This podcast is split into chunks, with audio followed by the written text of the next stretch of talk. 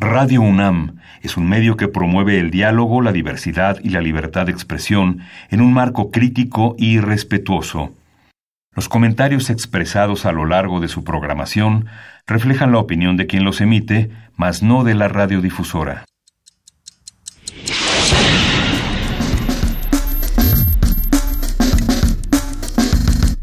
Primer movimiento. El mundo desde la universidad.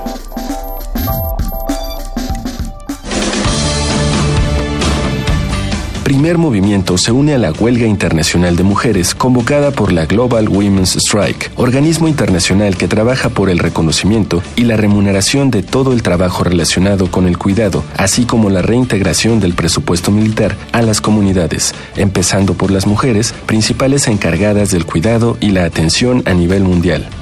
Primer Movimiento. Invirtamos en cuidar, no en matar. Muy buenos días, mi nombre es Miguel Ángel Quemain, hoy es jueves 8 de marzo y como hemos mencionado a lo largo de la semana, Primer Movimiento se suma a la huelga de mujeres convocada por la Global Women's Strike. Y en este programa grabado queremos compartir con ustedes una serie de entrevistas donde se exponen temas relacionados a la participación de las mujeres en diversos campos sociales y profesionales, así como la discusión de lo que ha sido romper poco a poco las expresiones culturales que han generado que ciertas conductas permitidas de los hombres hacia las mujeres ya no se acepten más Queremos mencionar que estas entrevistas son una selección de lo que se ha podido escuchar en programas pasados de primer movimiento y en este ejercicio de hacer comunidad hemos convocado otros programas de Radio UNAM para que se unan a nuestra emisión especial compartiendo sus mejores entrevistas relacionadas con todo lo que hemos expuesto alrededor de estos temas. Los programas participantes son Resistencia Modulada, Calme Cali, El Árbol de las Ideas y Escuchar y Escucharnos. Primer movimiento Hacemos comunidad. El 29 de noviembre del año pasado, en la Feria Internacional del Libro de Guadalajara de 2017, conversamos sobre si el lenguaje puede ser o no sexista. Esta conversación la tuvimos con la doctora Concepción Compani Compani. Ella es especialista en sintaxis histórica, filología y teoría del cambio gramatical. Ella es miembro del Colegio Nacional. Vamos a escuchar esta conversación. Primer movimiento.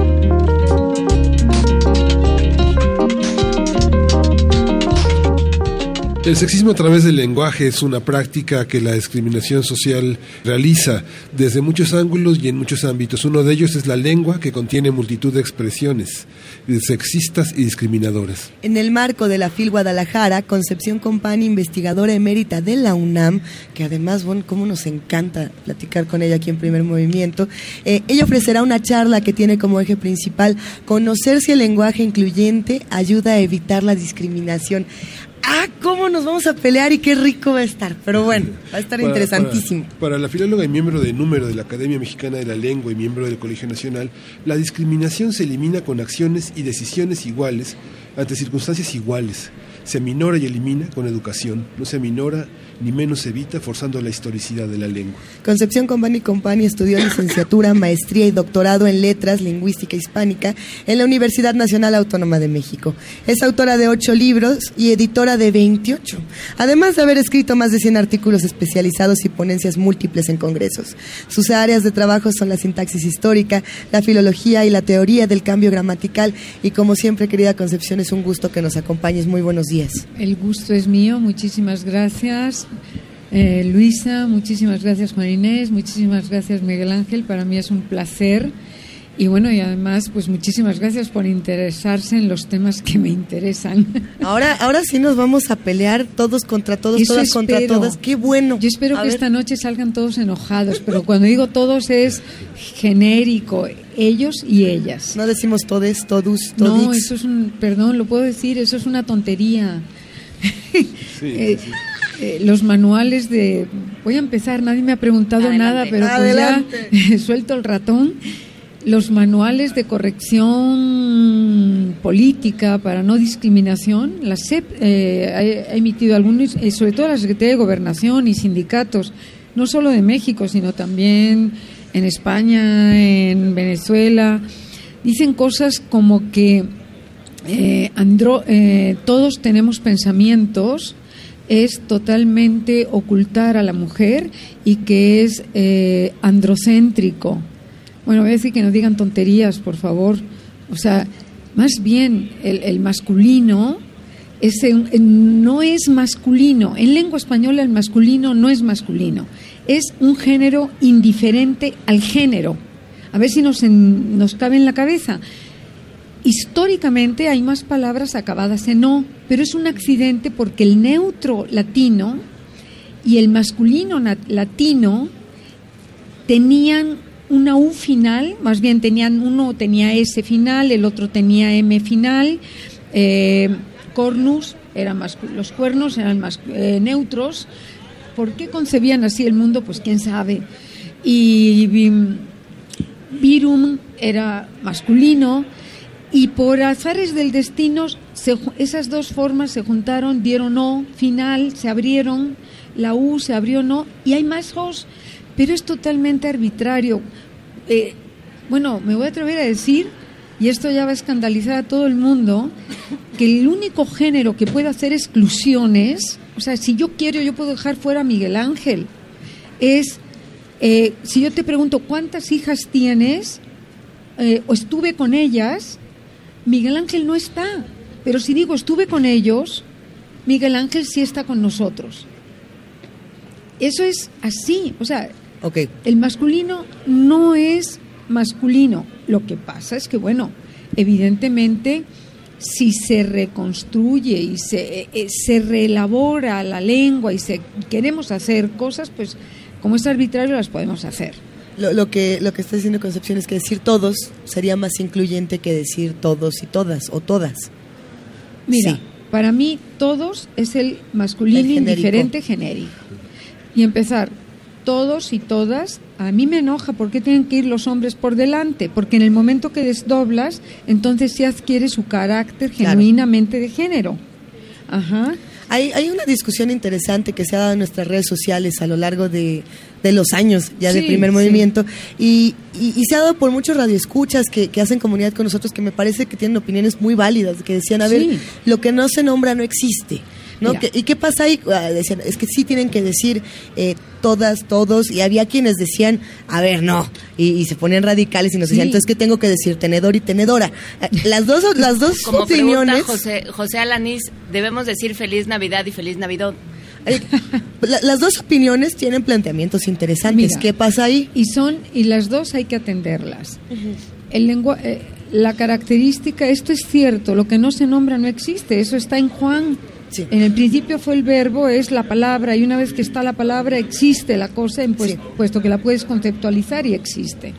Vamos a ver. La lengua se caracteriza por ser absolutamente, eh, no la lengua, los signos de la lengua eh, son arbitrarios. Es una herencia histórica de rutinas y es una absoluta arbitrariedad. Ajá. Esa arbitrariedad nos permite ser seres simbólicos, eh, nos permite que el significado vaya por un lado, el significante, o sea, la forma en cómo suena aquellos vaya por otro lado, podamos hacer metáforas múltiples. Eh, entonces, lo que es cierto es, vamos a ver, voy a tocar un punto central, que a mí me digan presidenta de la comisión de lexicografía, eso no me hace igual. Lo que me hace igual o que te digan arquitecta no me hace igual. Lo que me hace igual es que ante circunstancias iguales yo tenga las mismas oportunidades de trabajo y me paguen igual. Y si soy mejor, me paguen mejor. Eso es lo que tenemos que entender, que es un hecho social. Pero que también eh, hasta qué punto el lenguaje modela el mundo. ¿El, lenguaje modela el mundo o el lenguaje refleja el mundo? El, el lenguaje la gramática absorbe el mundo, refleja el mundo. Y pensamos a través de la lengua que usamos como seres nativos o en la lengua en que nos hayan educado. Entonces es un camino de ida y vuelta. Yo lo que estoy planteando, mira, traigo datos eh, para esta conferencia, traigo datos duros. Socialmente, la segregación, discriminación, llámalo eh, como quieras, de la mujer a lo largo de muchas de la historia, en muchas instituciones, me voy a referir a México, es impresionante. O sea, la academia tiene un promedio de 4.26 en la Academia Mexicana de la Lengua. La Real Academia Española tiene menos de 2%. Claro, esto hay que verlo, mm, el Colegio Nacional tiene 4%. Eh, pero si lo ves en los últimos 10 años, las cifras suben exponencialmente y andamos eh, méritas en la UNAM somos 12% y eméritos son 88%. O sea, eso es un hecho. Eso es un hecho social. Ahora, una vez, la pregunta es si darnos visibilidad. Hay cosas que se pueden hacer eh, y todos podemos hacer con la lengua. En eso consiste la creación. Los dueños de la lengua somos cualquier hablante. Podemos eh, desdoblar porque no hay ningún problema la en, en, aquellas zonas donde la lengua te lo va, te lo permite, porque no todas las el español permite el desdoblamiento masculino y femenino, tienen que ser los adjetivos y tienen que ser las zonas animadas de los sustantivos, nada más. Pero vamos a ver, sexismo y lengua van juntos. Mira, te voy a poner ejemplos muy claros. A ver si. La mayoría de lenguas del mundo, esta tarde llevo hasta un mapa del Max Planck. La mayoría de lenguas del mundo carece de género. Por ejemplo, no tiene género el finlandés.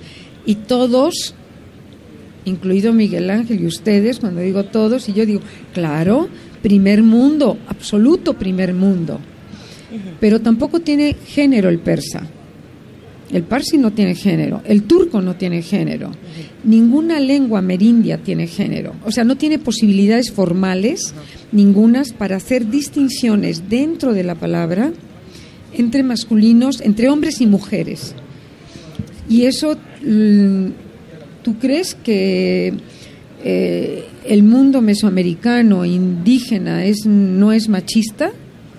Eh, ¿Tú crees que la visibilidad de la mujer es mayor en el turco o en parsi porque no tiene género? O sea, yo nada más pregunto eso. No, y yo creo que eh, vale la pena irse un poco atrás y recordar de dónde viene. Esta discusión tiene muchos años.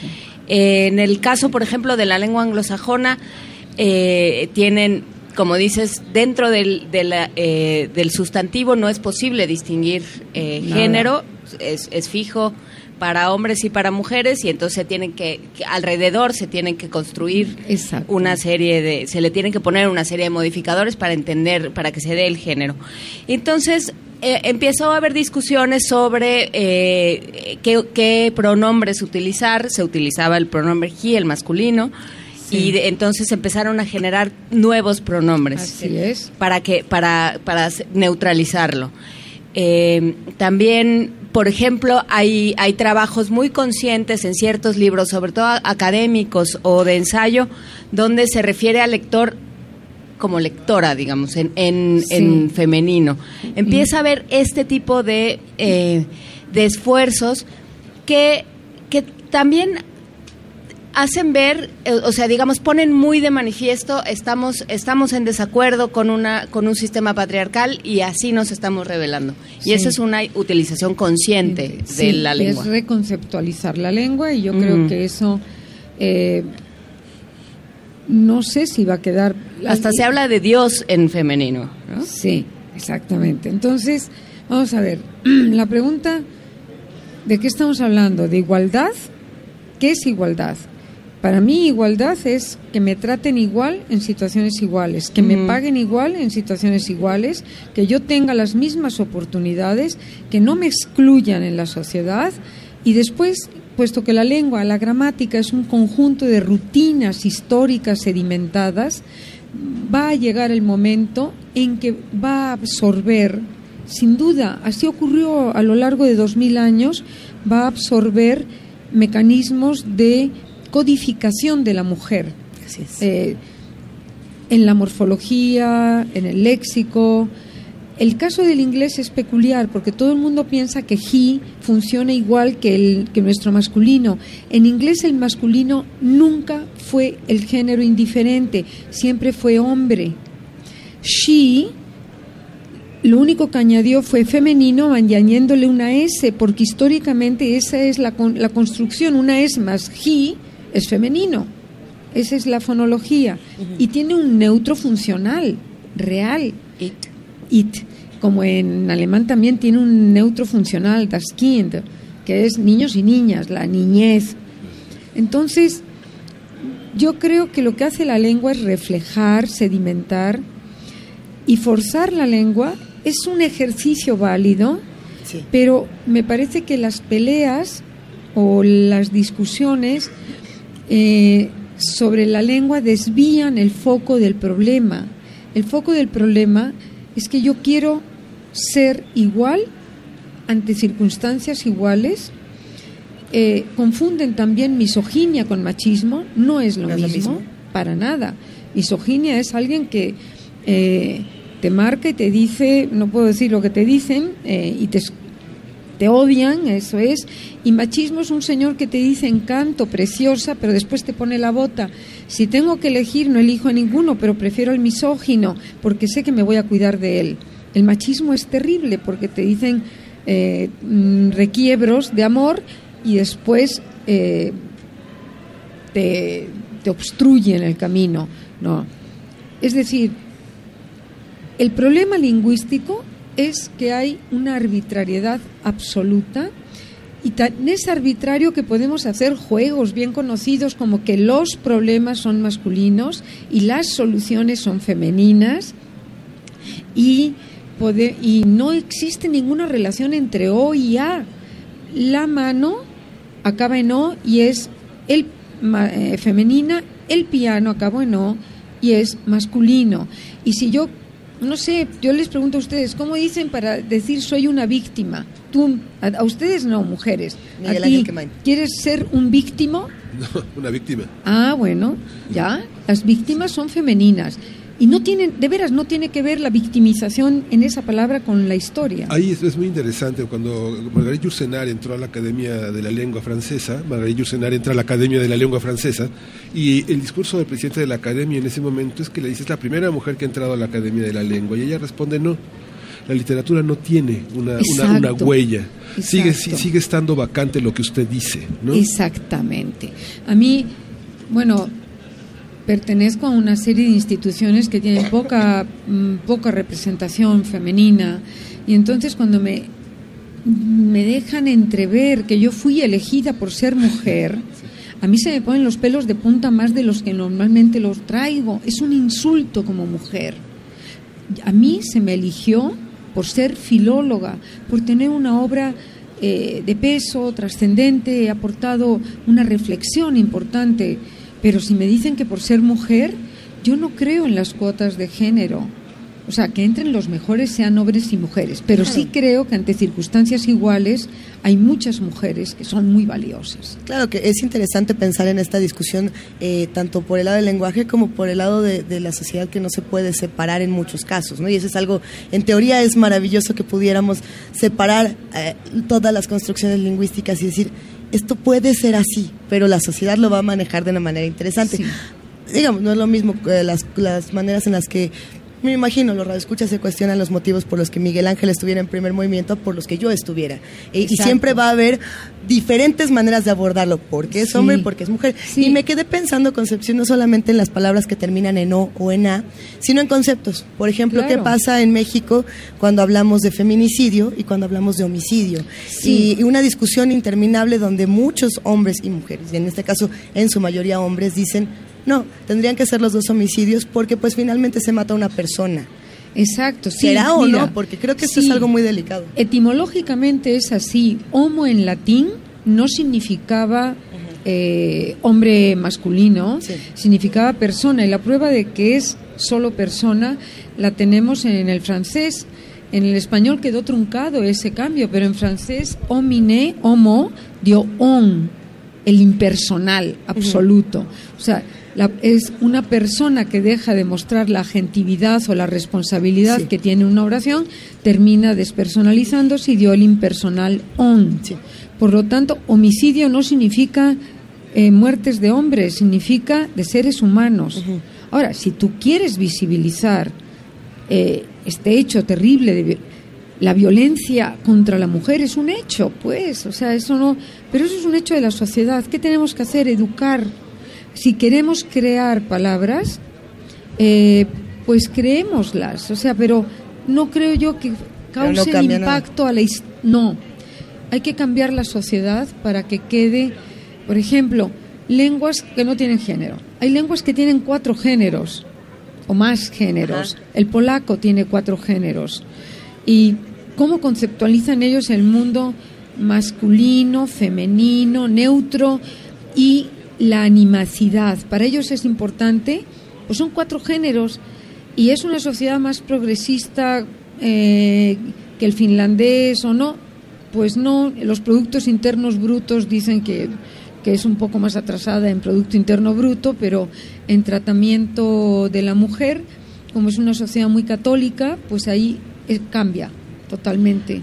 Ahí eh, creo que pasamos a otro plan, a otra faceta de esto que es la utilización política del lenguaje. Claro. Ah, eso es otra película. De ahí, de ahí esto, esto que apuntaba sobre, sobre el uso del término, el uso consciente del término feminicidio, que ayuda a visibilizar y a politizar y a que se convierta en una discusión colectiva. También hablábamos hace una semana eh, sobre, el, viernes hablábamos sobre la posverdad. Y entonces, por supuesto, en el momento en el que tú hablas de reactivación de la economía, o este de poco de, crecimiento ralentizado, ya no sé cómo lo dicen, en lugar de decir que, estamos sumidos en la pobreza, pues claro que hay un, un masajeo, digamos, a la realidad a través del de lenguaje. La lengua, sí. Esto que estás tocando es importantísimo, porque nos fijamos, vamos a ver, ¿por qué estamos en general ya, e, como es un tema delicado, no sé si hablar en primera persona, porque yo soy mujer, o hablar así como... ¿Todas? como que no sé, si en general, bueno. Ahora sí que dilo como quieras. Perfecto, gracias, Luisa. ¿Por qué estamos tan enojadas? Eh, bueno, y solo focalizamos el léxico, ¿no? Y entonces es arbitrario, presidente, presidenta, perfecto, nos da empoderamiento eh, comandante, comandanta, perfecto, pero la misma terminación, sirviente, sirvienta, esa no, esa está estigmatizada desde hace 100 años, tanto en masculino como en femenino. Pero ahora voy a hechos que está tocando Juan e Inés, que son muy importantes. El lenguaje politiza y discrimina, pero la gramática es la más sutil herramienta para discriminar. Mira, por eso digo que esta tarde van a salir todos enojados y todas. Eh, no sé si se han tomado la molestia de ver cómo se eh, dan las noticias de los premios para hombres y para mujeres. Eh, Juan Pérez fue reconocido con el premio Cervantes. Juan Pérez está en la cabeza del, y eso se llama tópico, es la zona que atrae la atención, es nuestro cerebro inmediatamente, la primera palabra que ves, Juan Pérez fue reconocido, va el verbo justo después, y el premio, el premio, está en una posición a través, relacionado con el Juan Pérez a través de una preposición, se llama oblicuo. O sea, con el premio Cervantes o el premio Periquito, me da igual. Muy bien. Es decir, Juan Pérez, eso es sistemático. Y yo debo decir que he hecho cartas por eso, ¿eh? Ajá. Un día, ya, pero no en, ni en televisión, un día nos tomamos un café y les muestro las ah. cartas. las mujeres. las mujeres. El premio Cervantes le fue otorgado a, Juana Pérez. Eso cuando te va bien, ¿eh? Cuando te va bien. Entonces, ¿qué ocurre? El premio Cervantes es el que tiene el privilegio de estar en la cabeza y le fue otorgado, ajá, o sea, hubo otros que decidieron por ti y te tocó y estás tú en la cola como paciente, es un objeto directo. La mujer. Recibe. Recibe. Y mucho peor, Juana Pérez se sacó el Cervantes. ¿Qué es lotería o de qué va la cosa? Hagan ustedes el rastreo. Es verdaderamente discriminador. Ese es el uso político. O, por ejemplo, el gobierno federal tiene una campaña para un programa que no voy a decir, que está por todas las radios comerciales, donde solo hay hombres. Gracias al programa tal, eh, estudié ingeniería o química o sociología o lo que sea, y ahora puedo mantener a mi familia y al rato es otro hombre. En el país de Pedro Páramo, además. Y además, además, solo hay hombres. Yo no sé por qué las mujeres no hacen una protesta política. ¿Que las mujeres no mantenemos familias? Yo sí. Yo sí, así. Y entonces solo se fijan en los hechos externos. ¿Por qué? Porque el léxico es el espejo de la identidad, justamente porque en el principio fue el verbo, es la palabra. Pero esto de que Juana Pérez se, se sacó el premio Cervantes. Qué afortunada, ¿verdad? ¿Verdad?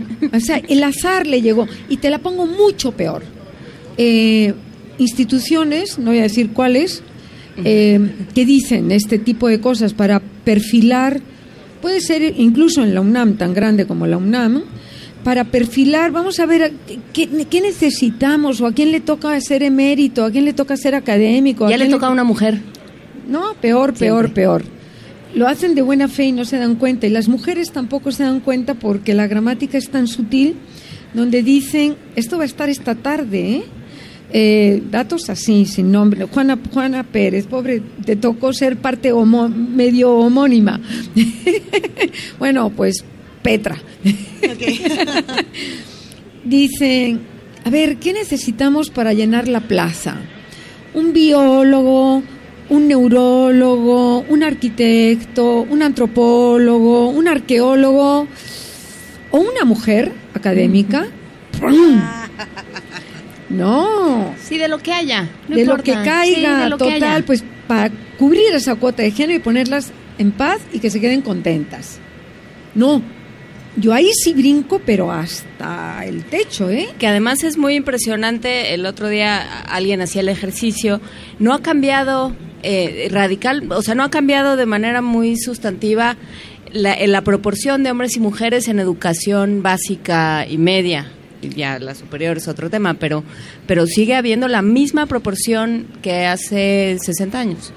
¿Y por qué? Porque hay una también tenemos que ver cuál es la responsabilidad que tenemos hombres y mujeres para educar a nuestros hijos.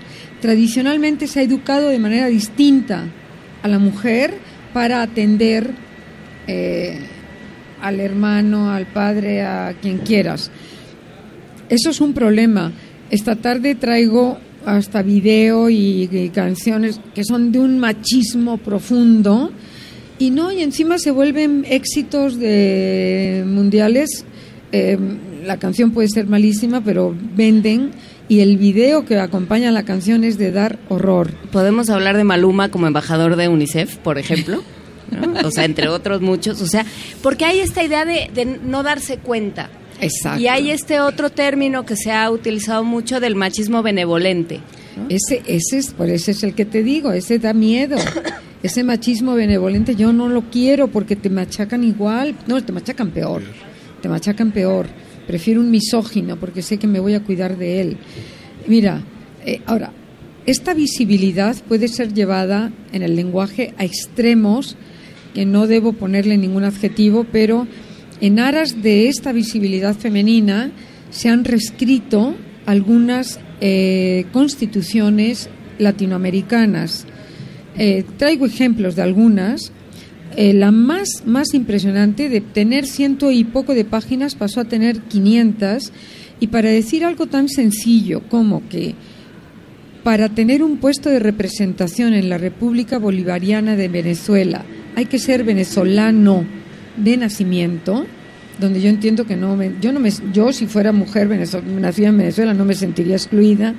En aras de la de la visibilidad femenina, la Constitución subió a unas 500, 600 páginas porque hoy voy a leer un pedacito. La nuestra también comete errores, algunos. Eh, bueno, para mí es un error. Dice, eh, en la República Bolivariana de Venezuela, todo hombre y toda mujer que quiera acceder al puesto de presidente o presidenta, de diputado o diputada, de alcalde o alcaldesa, de regente o regenta, de mm, viceregente, viceregenta, viceministro, mm, viceministra, todo desdoblado, imagínate la creación literaria toda desdoble pierde la fuerza. Somos seres simbólicos gracias a la arbitrariedad. Pensemos nada más en Funes, el Funes el memorioso. ¿Por qué se muere Funes? No porque acumule memoria, porque le falta el rasgo fundamental de ser humano, que es que no puede abstraer. Y si no puedes abstraer y simbolizar, no puedes hacer metáforas. Y las metáforas, nos apropiamos todos de las metáforas, y yo puedo decir, me permiten, por mis huevos. Y obviamente que no lo tengo. El error lo es decimos seguido aquí. el error es pensar que el mundo y la lengua y la gramática van a la par. No es así. Es un mundo de codificaciones históricas. Cambiemos, eduquémonos todos, eduquemos a todos y todas, y entonces yo estoy segura que no lo veremos nosotras, eh, ni tú, eh, ajá. Eh, estoy segura que en 60 años dos, se requiere para que un cambio se sedimente, se requiere que pase en general de abuelo a nieto, dos generaciones. En la o sea, el nieto, que es la tercera generación, ya está haciendo el cambio. También hay cambios por decreto, ¿no? Esos suelen no quedar. La prueba de la historia de la lengua es que hubo muchos cambios por decreto. Eh, la prueba es Cataluña. Y no nadie les hizo caso.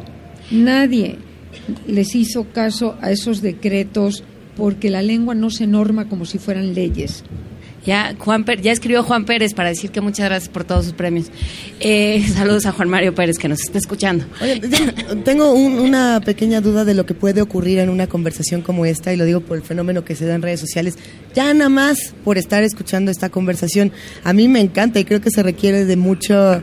Uh, también de mucho juego para poder hablar de estas cosas y para podernos reír eh, de, lo que se de lo que se escucha y decir vivirlo de manera muy inteligente no eh, pero qué pasa cuando no sé Concepción compañía y compañía acaba la, la conferencia y se te acerca un hombre y te dice excelente gracias por borrar este este mito de inclusión entre comillas que ponen todas las mujeres locas porque esa es la respuesta que se recibe todos los días. A estas mujeres locas que quieren que les digamos cuchara y cucharo eh, y que buscan estos juegos. ¿Qué se hace? ¿Cómo se le contesta a estas personas que dicen, sí, pues, ah, las mujeres están locas y nada más quieren que se les diga en el lenguaje? Eh, lo que hay que decirle es, mire, yo lo invito a que sí respete a las mujeres, a que las incluya, a que las haga sus iguales las cifras que yo traigo son solo de instituciones de gobierno. Voy a dar unas poquitas. Yo supongo que en la empresa privada la cosa es mucho peor y dependiendo de las disciplinas. No, yo a ese hombre le diría, eh, lo invito a que vea, a que lea un poco de la historia de cualquier lengua, pero también lo invito a que sea absolutamente respetuoso. No puede, si a mí usted me, me dice, señora loca que hace araca, ahí sí eh, me enojo por decirlo en fino hay una, hay una visión en la literatura y los discursos que, en los discursos que permean en, la, en, una comunidad histórica. Uno son la, la, literatura, los cuentos, los poemas, pero otros son las canciones. Por ejemplo, se discuten mucho las, las canciones más populares. Pienso en, en Arjona, ¿no? las metáforas de Arjona o de Vicente Fernández o de la música más popular, Juan Gabriel, por ejemplo, José Alfredo Jiménez. ¿Qué tanto permean en, la, en, en los hablantes? ¿Qué tanto son modificadores? ¿Qué operaciones hay en la lengua, en la gramática? ¿Cuál es el legado de eso? Mm, yo creo, bueno, la, eh, pensemos en José Alfredo, ¿no? Por ejemplo, eh, José Alfredo está pasando a pasos agigantados de ser lírica popular, que es aquella que tiene todavía derechos de autor, a ser lírica tradicional, que es apropiada por el pueblo, la reconstruye y la puede cantar y luego haces la broma de que ay, se equivocó José Alfredo cuando la está cantando porque tú la cantas de otro modo. Yo creo que no inciden tampoco en mucho.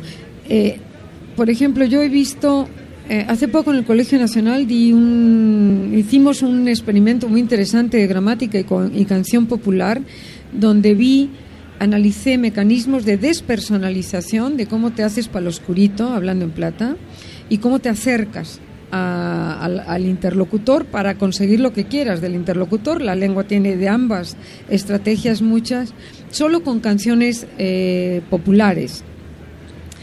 Y lo, interesante es que era una mujer la que estaba cantando, muy buena, y, dos guitarristas o tres que la estaban acompañando. Las canciones de José Alfredo están codificadas en masculino, Ajá, y es el interlocutor es una mujer eh, de manera clara, y entonces ella las codificaba en femenino. Y sabemos por la historia de, por ejemplo, esta de usted es la culpable.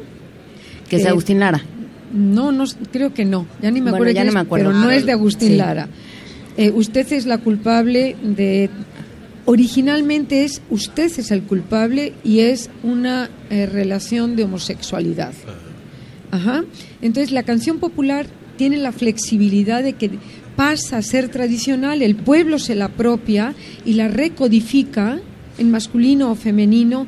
Ahora, ¿qué tanto incide esto en visibilidad de la mujer, machismo, machismo eh, tolerante y todo eso?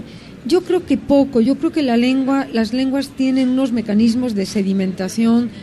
Mira, eh, muy claro, España está perdiendo el usted por minutos.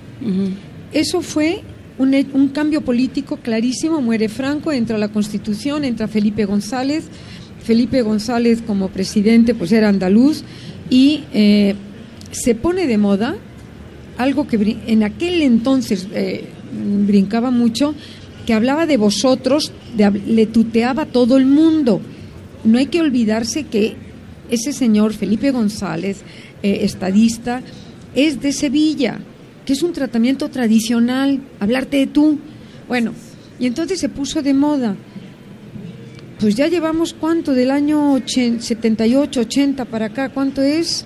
38 años. 38 años, empieza, empieza apenas a verse el tuteo generalizado, porque es un cambio de los que se llaman desde arriba, porque da prestigio, porque es un político. Pero hay cambios que vienen desde abajo y a lo mejor tardan 80 años. Este de las mujeres eh, viene desde arriba y a lo mejor eh, se genera más rápidamente. Y yo creo que hay que dejar en el, en el tapete, en el mantel, en, que en la mesa. Eh, en la mesa, en la mesa hay que dejar un problema.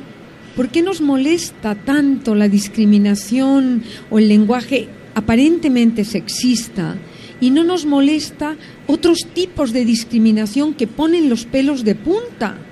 Eh, no seas indio, los pueblos amerindios, originarios, que construyeron, que son patrimoniales para nuestras culturas. Si ve, los invito a que vean el diccionario de americanismos hecho por la Asociación de Academias de la Lengua Española. Es un diccionario de caja muy grande, de formato muy grande, en letra muy pequeña. Mm. Eso quiere decir que cabe mucha información en cada página. Pues tiene cuatro páginas enteras para indio no hay ni una sola acepción eh, positiva, ni una.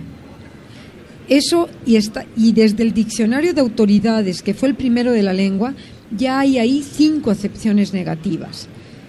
Los indios dejaron muy pronto de ser conceptualizados como originarios de América y rápidamente se les achacaron todo tipo de vicios eh, a su eh, concepto, a su persona. Y bueno, esto que dicen los caribeños, negro pero decente, eh, a mí eso me escandaliza, ¿eh? El racismo de, de América, por no decir de otros lugares, me escandaliza y nadie dice nada. Ajá, o sea, por favor, pues, pensemos en racismos son discriminaciones reales, pero como los indígenas no tienen, no han no ha habido una educación que le dé la visibilidad a estas lenguas patrimoniales, pues nadie protesta, ¿no? Pues Concepción Company, hasta acá dejamos esta conversación que, que seguirás hoy en la tarde. Buenísimo. De, diferentes maneras y que seguiremos teniendo porque bueno son temas de los que hay que ocuparse la, la lengua nunca es inocente la lengua nunca nunca dice sin decir, ¿no? Eh, siempre, nunca. Siempre hay, hay formas de, manifestar posiciones políticas a través del lenguaje. Muchísimas gracias por platicar con nosotros esta mañana. Muchísimas gracias a ustedes, muchas gracias Miguel Ángel, muchas gracias Luisa, muchas gracias Juan Inés. Siempre es un placer venir aquí y dialogar de lo que hago en mi escritorio y ponerlo al público y, ponernos todos a reflexionar. Gracias. Gracias. Concepción Compani, parte por supuesto de nuestra universidad y del Colegio Nacional. Gracias al Colegio Nacional por ponerlo en orden. Muchas gracias, maestra Compani. Primer movimiento. Hacemos comunidad.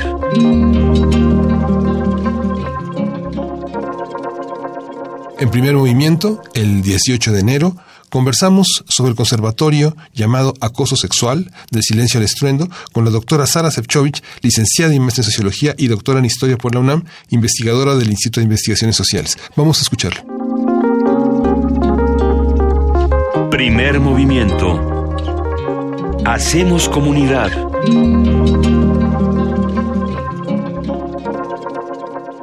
En las últimas semanas el acoso sexual ha sido un tema visible en los medios, sobre todo a partir del movimiento que tiene el hashtag MeToo, que surgió en Estados Unidos para denunciar las presiones sexuales en Hollywood. Esto ha provocado la caída de personajes muy poderosos en la industria de los medios. Hace unos días, el periódico francés Le Monde publicó un manifiesto contra el hashtag MeToo, firmado por un centenar de mujeres francesas, muchas de ellas intelectuales y artistas. La carta acusa al movimiento de ser totalitario y afirma que la campaña de acusaciones públicas ha puesto a personas que no lo merecen en el mismo nivel que violadores y delincuentes sexuales sin que tengan la oportunidad de defenderse. A partir del conversatorio Acoso sexual del silencio al estruendo, hablamos de lo que entendemos por acoso, la forma en que se ha cubierto el tema en los medios y las formas en que estas conversaciones pueden fructificar. Para ello está con nosotros Sara Zevchovich, ella es licenciada y maestra en sociología, doctora en historia por la UNAM y es investigadora de tiempo completo en el Instituto de Investigaciones Sociales de la UNAM. Es articulista y novelista. Los saludo con mucho cariño. ¿Qué estamos discutiendo actualmente sobre el acoso? ¿Qué pues realmente estamos discutiendo uno de los puntos esenciales del tema de las mujeres, porque el acoso ha existido siempre, ¿no? Y, y, no es que no es que hoy sea el tema de moda lo que pasa es que ya sabes cuando en los países desarrollados sacan alguna cosa y entonces tienen todo el reflector mediático especialmente mujeres del cine de la cultura como ha pasado en Estados Unidos y Francia parece que el tema de repente se pone en el centro, pero en realidad pues las las feministas han estado toda su vida trabajando sobre esta esta cuestión. Pero lo que vamos a discutir hoy es precisamente esos diferentes puntos de vista. El punto de vista de las mujeres norteamericanas que dicen hay que denunciar y denunciar y denunciar y juzgar rápidamente y quitarles todo el poder, el punto de vista de ciertas mujeres francesas que dicen esto no es así, esto es el riesgo de una vuelta al puritanismo, de una vuelta al, a la idea moral de cómo debe ser o no debe ser el sexo, el punto de vista de las feministas francesas que enojadas con estas mujeres famosas dijeron ellas están volviendo a autorizar lo que nosotras ya estábamos logrando que se acabara, que es esta y, esta posibilidad de los hombres de decir si yo lo deseo, lo puedo hacer. El punto de vista de otros países, por ejemplo, en Italia prácticamente no le han dado importancia a este asunto a pesar de que tienen eternamente políticos famosos por el por el acosa, por ser acosadores sexuales.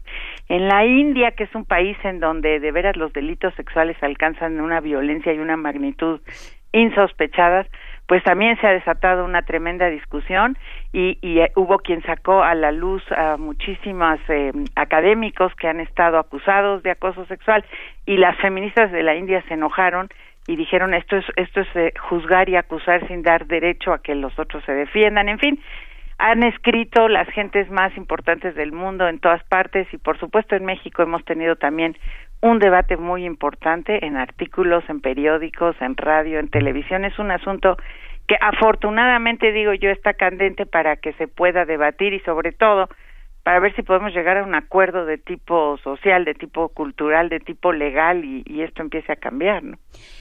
Creo que, Sara, buenos días. Eh, me, me, parece una cosa muy interesante que se, que se discuta, ¿no? Ahorita que hablabas de la India, me acordaba de que Narendra Modi una de sus de, de, sus plataformas de campaña fue construir baños adentro de las casas porque las mujeres si tenían letrinas afuera sufrían eh, acoso. tenían peligro de acoso de violación de un montón de, violencia, actos de violencia no entonces ese así estamos así está la discusión. Sí. entonces realmente no es que haya una forma de, digamos, hay muchas formas de hablar y desde dónde hablar y creo que eso es lo que es interesante en este momento. Ese es el punto. El punto es contextualizarlo exactamente eh, en cada país en relación a digamos, cómo está funcionando en cada cultura, pero es evidente que hay culturas en donde es más fuerte la violencia contra las mujeres. Entonces, por eso es muy interesante el planteamiento que hizo recientemente Marta Lamas de diferenciar entre acoso, seducción, diferentes tipos de consentimiento, porque, por ejemplo, nosotros oímos la última vez en los festejos en, en Pamplona, de una chava pues que sí estuvo bebiendo y todo con, con varios muchachos y después la metieron a un a un lugar y la y la violaron. Y entonces todo el argumento de ellos frente al juez es que como ella no pateó ni se enojó ni todo es que había dado consentimiento. Y ella estaba en shock y estaba desmayada entonces, ¿qué es consentimiento? ¿Hasta dónde puedes llegar? Pues también tenemos el otro caso, el de mujeres que aceptan y se van eh, después de una fiesta con alguien y al día siguiente se arrepienten o, se dan cuenta que no es lo que pensaron que era y, y hacen una acusación. Estas fronteras, estos límites entre consentimiento, seducción, acoso, es, eh, no es que no sean claros, nada más que tenemos cada quien que tenerlos claros porque después muchos metemos la pata haciendo denuncias que no son y muchos al revés se quedan callados. El caso, por ejemplo, que mencionaste de la India es muy importante porque no han salido a la luz las mujeres, porque si lo hacen les destruye su vida personal y les destruye su carrera o su profesión o su empleo, porque en general esto más bien eh, eh, destruye todas tus posibilidades después, todo el mundo te va a señalar, ¿no? Claro. Sara, me ha llamado mucho la atención leer justamente los comentarios y los debates que, que se han dado a partir del debate precisamente de Marta Lamas de la, de la semana pasada. Y también del Me Too, por ejemplo. Eh, se hablaba en redes sociales mucho de, de, si el movimiento Me Too que se lleva en Estados Unidos por estas mujeres de Hollywood no había sido robado de Tarana Burke en 2006, que era un movimiento justo eh, feminista para defender a las mujeres del acoso. Eh, particularmente en las comunidades ah, africanas. Claro. Y que, yo, no, yo no pienso en robo. A ver, ¿qué, qué pasa con esos debates? Porque, entonces, ¿qué estamos haciendo? Si, si nosotros estamos peleando por cualquier causa en el mundo, feminismo, derechos humanos, derechos de las mujeres, medio ambiente, lo que quiero es que todo mundo se lo robe y lo, lo repita. Exacto. ¿No? Ese, queremos que se difunda, que se haga más grande, que, eh, que si le pusieron ese nombre, en otro lado le pusieron denuncia a tu cerdo, ¿no? En otro lado le pusieron de otra manera. Lo que queremos es que eso se corra, no es mi propiedad, o espero que, que quien lo haya inventado, que es Burke, que hablase de eso, inventó un término más, no un concepto más, no, un, no una lucha. Entonces está bien que se corra la voz lo más que se puede. Ha sido muy brutal esta salida del yo también, porque también nos ha hecho cuestionarnos mucho qué significa mujeres que han sido total y absolutamente privilegiadas y que 20 años después, sabiendo que ese fue el camino que siguieron, deciden denunciarlo. Esto también nos ha cuestionado muchas cosas, ¿no? Así es. ¿Por qué te esperaste 20 años? ¿Por qué Salma Hayek, a pesar de que reconoce todo lo que reconoce, se esperó todo este tiempo para hacer la denuncia y todas ellas? ¿Y qué pasa con una obrera que el jefe pasa en la fábrica y le agarra la nalga y ella no puede decir nada porque no se puede quedar sin empleo?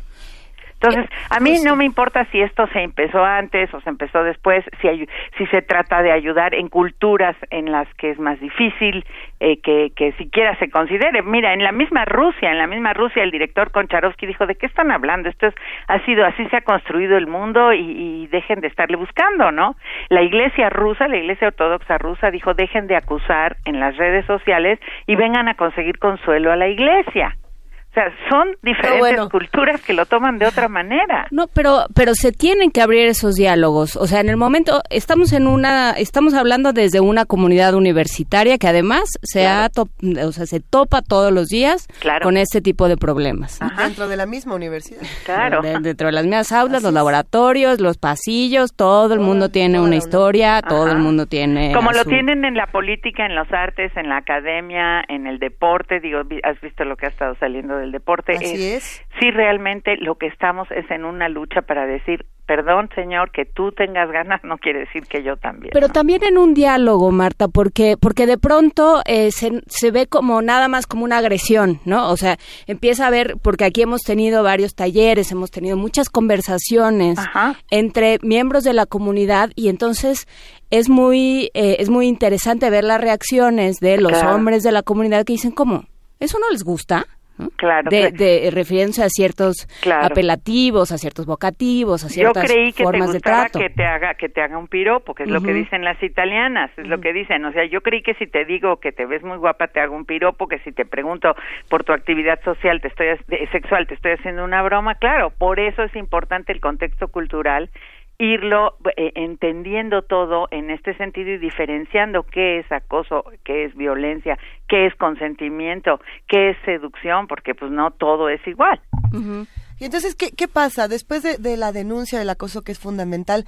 ¿qué, ¿Qué acompañamiento se le da a los hombres que de pronto se sorprenden y se dan cuenta de que forman parte de todos estos otros hombres que acosan y dicen, bueno, ¿Ahora Qué? ¿Ahora, qué hago con eso? No bueno, pues solamente pues va, a ser la misma historia que ha sido a lo largo de la humanidad, cuando te enseñaron que tenías que respetar a, un derecho humano, cuando te enseñaron que un indio tenía que ser respetado y, que, que el, medio ambiente no está a tu disposición y no puedes hacer lo que quieras con un árbol, que también un animal es un ser vivo al que hay que respetar. Son aprendizajes que hemos tenido en la humanidad desde democracia, para no ir más lejos, que el reino manda y que el sacerdote no te dice tu vida.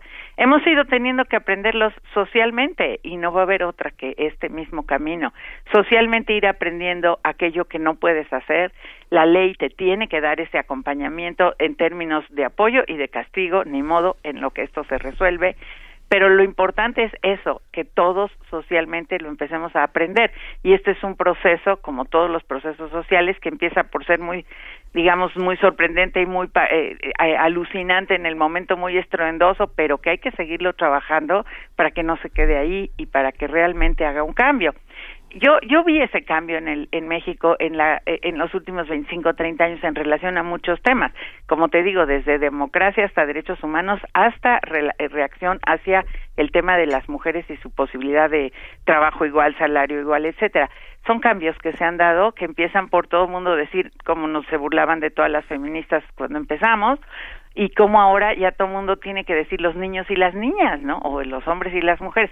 Empieza a ver cómo ese cambio eh, mental, ese cambio cultural, y es el único camino que tiene, como tú dices, que acompañarse de algo, pero ese algo pues tiene que ser la ley, el apoyo psicológico, el apoyo de grupo, el estarle pensando al asunto, el seguir debatiendo, ¿no? En que tenemos que trabajar por la salud de nuestras comunidades, digamos, ¿no? No puede ser que, que las, eh, las estudiantes de diferentes facultades tengan miedo de salir de su facultad a tomar un, eh, a tomar el Pumabús, que tengan miedo de subirse al Pumabús, que, eh, que no sepan o no que no sepamos eh, entre hombres y mujeres cuáles son los límites ¿no? 100%. Y, que, estemos pero eh, pero nuestro caso nuestro caso eh, en México me refiero en México y que esto incluye a la UNAM eh, tiene un punto más que hay que tomar en cuenta que no tienen ni que ni se les pasa por la cabeza a las feministas francesas o norteamericanas y que es el tema de eh, la delincuencia, de lo que eso está teniendo que ver en el cambio social y en lo que está pasando en México. Entonces, el debate nosotros lo tenemos que abrir, insisto, en estudiar los asuntos, cómo se puede tener una propuesta, un piso común de respuesta en función de la propia cultura, porque yo no tengo el mismo problema que tienen las francesas y por supuesto las francesas de, distintos grupos sociales. Catherine Deneuve habla de mi libertad. Bueno, ella puede porque es una señora famosa y rica. Porque no toma el microbús. Y no toma, no, esa parte no lo sé, no podría decir. Es la vampira de Porque Catherine Millet dijo, yo voy y vengo en metro todo el tiempo, pero el metro no es lo mismo, ¿me entiendes? En Francia que acá, o, o, o eso es lo que se trata.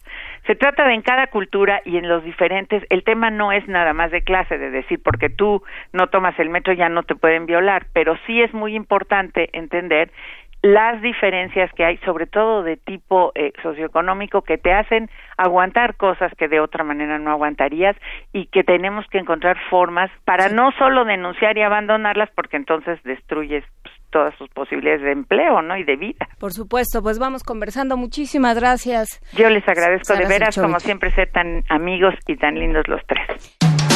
Búscanos en redes sociales, en Facebook como Primer Movimiento UNAM y en Twitter como P Movimiento o escríbenos un correo a primermovimientounam@gmail.com. Hagamos comunidad.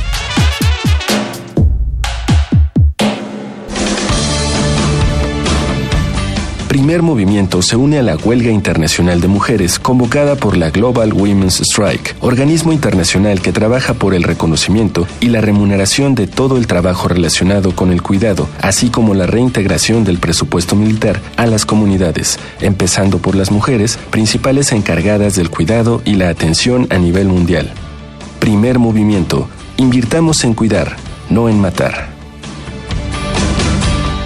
En resistencia modulada, bajo la conducción de Berenice Camacho y Natalia Luna, tenemos una conversación que hoy le ofrecemos con Mir Ramírez. Ella es integrante del movimiento hashtag Ya estuvo, una agrupación que resalta el acoso que se vive en el mundo del stand-up. Quieren entender cómo y por qué existe el acoso para poder combatirlo. La conversación es con Itzel Contreras Chávez. Ella es investigadora del CIEG que habla sobre feminismo y la condición de género en las mujeres. Recuerde que Resistencia Modulada se transmite de lunes a viernes de 8 a 11 de la noche noche aquí en Radio UNAM. Resistencia modulada. Resistencia modulada. Nos acompaña el alcalde de San Blas, Estado de Nayarit, en México, Hilario Ramírez. Alcalde Hilario Ramírez, gracias por estar con nosotros en el programa. Tenía que agradecer a sus órdenes como siempre, amigo. Alcalde, me, me, sorprende que acepte hablar con nosotros y que acepte hablar con la prensa. Ya sabe lo que le vamos a preguntar, ¿por qué quiere hablar? Este, dicen que para limpio ni jabón se ocupa, usted me puede preguntar lo que sea, yo con todo el gusto lo hago, siempre me han invitado los medios más famosos del mundo, del mundo. Pero ya sabe que lo estamos invitando para que nos hable sobre el penosísimo evento en el que usted le levantó la falda a una joven. ¿Por qué lo hizo? Fue un rato de alegría, fue un rato que toda la gente estaba a gusto, estaba contenta, igual Rosita, este, un rato, una fiesta de rancho, una fiesta de pueblo, donde todo el mundo está contento. Este, ¿Cuál, alegría, alcalde? ¿Alegría para quién? Eh, para todos, para todos. No, no creo que para ella. Ella hemos tratado de contactarla y está apenada de hablar con los medios de comunicación. Ella no quiere hablar. Este, yo creo que un día este, con todo el gusto la traería para que de su viva voz les diga. ¿Qué le parecería si a su hija le hicieran algo así en público y saliera en un video en todo el mundo? Mm, este, dependiendo quién lo hiciera, cómo lo hiciera y en el momento. Y, pues eh, yo no puedo pensar por otra gente. Este, ¿No le importaría que le hicieran esto a su madre o a su hija? ¿No le importaría? Este, eh, con ella, pues yo creo que no se debe ni meter con mi madre. Se lo dio con respeto. Perdón. O sea, pero usted hizo lo mismo entonces con Rosita. O sea, usted sí lo puede hacer con Rosita. Pero nadie le puede preguntar sobre sus este, familiares. Ah, no, o sea, usted me dijo de mi hija, no de, o sea, de mi mamá y es otra cosa, ¿verdad? Este, es la misma falta de respeto, señor alcalde. Ah, ah, eso sí, eso sí, porque se trata de una mujer. Este, este... Resistencia modulada. El ilustrísimo Hilario Ramírez Villanueva, alcalde del municipio de San Blas, Nayarit. Ya lo escuchaban ustedes ahí con esta cátedra de cómo tratar, tratarnos, tratar a las mujeres, pero eso sí, que no se metan con la madre ni con las mujeres de la familia, por favor. Estas son las historias. Bueno, además decir que este alcalde es el que dijo, bueno, pues yo no robo, nada más robo poquito, poquito, una, una rasuradita pero, pero en realidad no robo, soy, soy bastante honesto. Eso, eso es lo que dijo. Y es solamente una de las historias que llenan nuestra cotidianidad, no solo en, no solo en México, no solo en los distintos municipios de este país, sino también en todo el mundo, Natalia Luna. Esto se da por todos lados y es precisamente de lo que vamos a hablar durante esta semana en Resistencia Modulada. Bienvenidos, bienvenidas, orejas atentas a este llamado radiofónico que inicia ya. Y por ello te estamos preguntando a ti, Resistencia, en esta habitación en donde podemos platicar sobre todos estos temas. ¿Tú crees, ya con lo que escuchábamos, que México tiene las condiciones para que ocurra un movimiento similar como el hashtag MeToo que ocurre en Estados Unidos, porque hay gente que ha incluso descartado que queremos solamente imitarlo. Es no, señores y señoras, tenemos todas las condiciones, y no es que más, para poder hacer este tipo de acusaciones y además de volver público algo que no tendría que estar en el ámbito privado, ni, ni tendríamos que sentirnos responsables de ello, ni apenadas, pues, por reconocerlo. Si esto se destapara en México, sería, sería una verdadera cloaca dentro de la industria del entretenimiento. Creo que tenemos varios ejemplos. Acá en Resistencia hemos estado pasando solamente algunos de los más célebres, entre comillas, radiofónicas. Un movimiento que ha generado todo tipo de polémicas a favor y en contra, muchos ángulos el movimiento Me Too en Estados Unidos, pero acá también en México tenemos lo nuestro. 76 mujeres del stand-up mexicano se detienen para decir ya estuvo. Natalia Luna, vamos a presentar primero a Mir Ramírez. Ella es comediante, estandopera y también una de las integrantes de este movimiento, de este frente. Hashtag ya estuvo. Bienvenida, Mir. Muchísimas gracias por recibirme. Pues yo, la verdad es que estoy muy feliz, me siento muy afortunada de vivir en este momento de la historia. No pensé que me fuera a tocar. Eh, yo siento que los casos de acoso y de violencia de género han sido constantes, han sido una realidad desde siempre. Sin embargo, la posibilidad, o al menos lo que yo sentí cuando vi a la primera chica que denunció a, a Weinstein, eh, al entender al hombre, a, este hombre como un, pues como una persona con mucho poder hasta arriba de toda la estructura y a ella como alguien que siempre se, se podría pensar que está en desventaja, el poder de la denuncia, el poder solamente de describir lo que le pasó y ni siquiera, eh, porque muchas veces los medios de comunicación, igual y entraremos ahí como que hacen una telenovela del rollo, ¿no? Entonces se vuelve así como ya, como, como las cadenas de amargura y alguien sale volando por unas escaleras y me salió un parche y así, ¿no? Y como lo que a mí me gusta de este tipo de denuncias es que las chicas que, que empezaron a hacerlo solo contaron su historia, o sea, no, no hay chispitas de colores, no haya solo contaron su historia y eso movió a muchas más mujeres que aunque no tuviéramos nada que ver con el hecho nos pusimos a pensar, quizás esto va mucho más allá de la notoriedad que yo pueda tener personalmente, sino puede gestionar una prevención.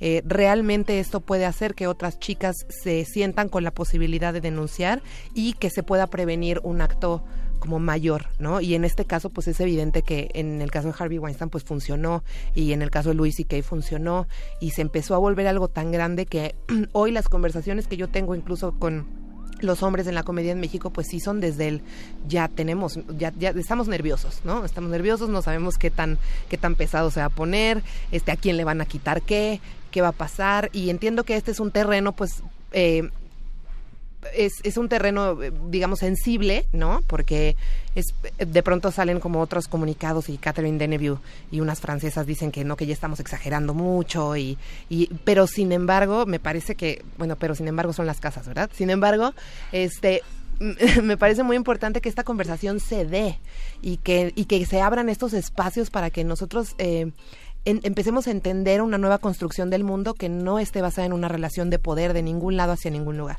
También anda por acá Adriana Chávez, ella es comediante, estandopera y e integrante también de Ya Estuvo. Hola, hola a todos, gracias por invitarnos. Tal es el caso de Ya Estuvo. ¿A poco hay acoso sexual en el medio de estandopero, Adriana? Eh, pues mira, a poco sí, o sea, nos cuesta trabajo. Sí, yo lo sé, yo lo sé, sobre todo porque creo que no. Mira, creo que tenemos que partir de que el stand-up es el reflejo de la sociedad. ¿No? Entonces yo creo que lo que nos puede espantar del stand-up eh, es lo que nos puede espantar de nuestra propia sociedad. ¿No? Este, eh, y esa parte es la que, la que a veces nos, atemoriza a nosotras como integrantes de, esa, de ese gremio, de qué estamos rodeadas y hacia dónde vamos. Entonces, ver el resultado de movimientos como Me Too y todo esto que se ha ido haciendo cada vez más fuerte, pues también nos espanta a nosotras, ¿no? O sea, porque una de las preocupaciones que tenemos nosotros es no queremos lastimar nuestro propio gremio, no, no queremos lastimar a nuestros propios compañeros, queremos entender eh, lo que nos está sucediendo y, hacia dónde estamos yendo. resistencia modular. Meditatona es un maratón de edición de Wikipedia donde participan mujeres y tenemos dos objetivos. Que más, más mujeres se editen Wikipedia, porque a nivel global, de 10 personas que editan Wikipedia, solo una es mujer.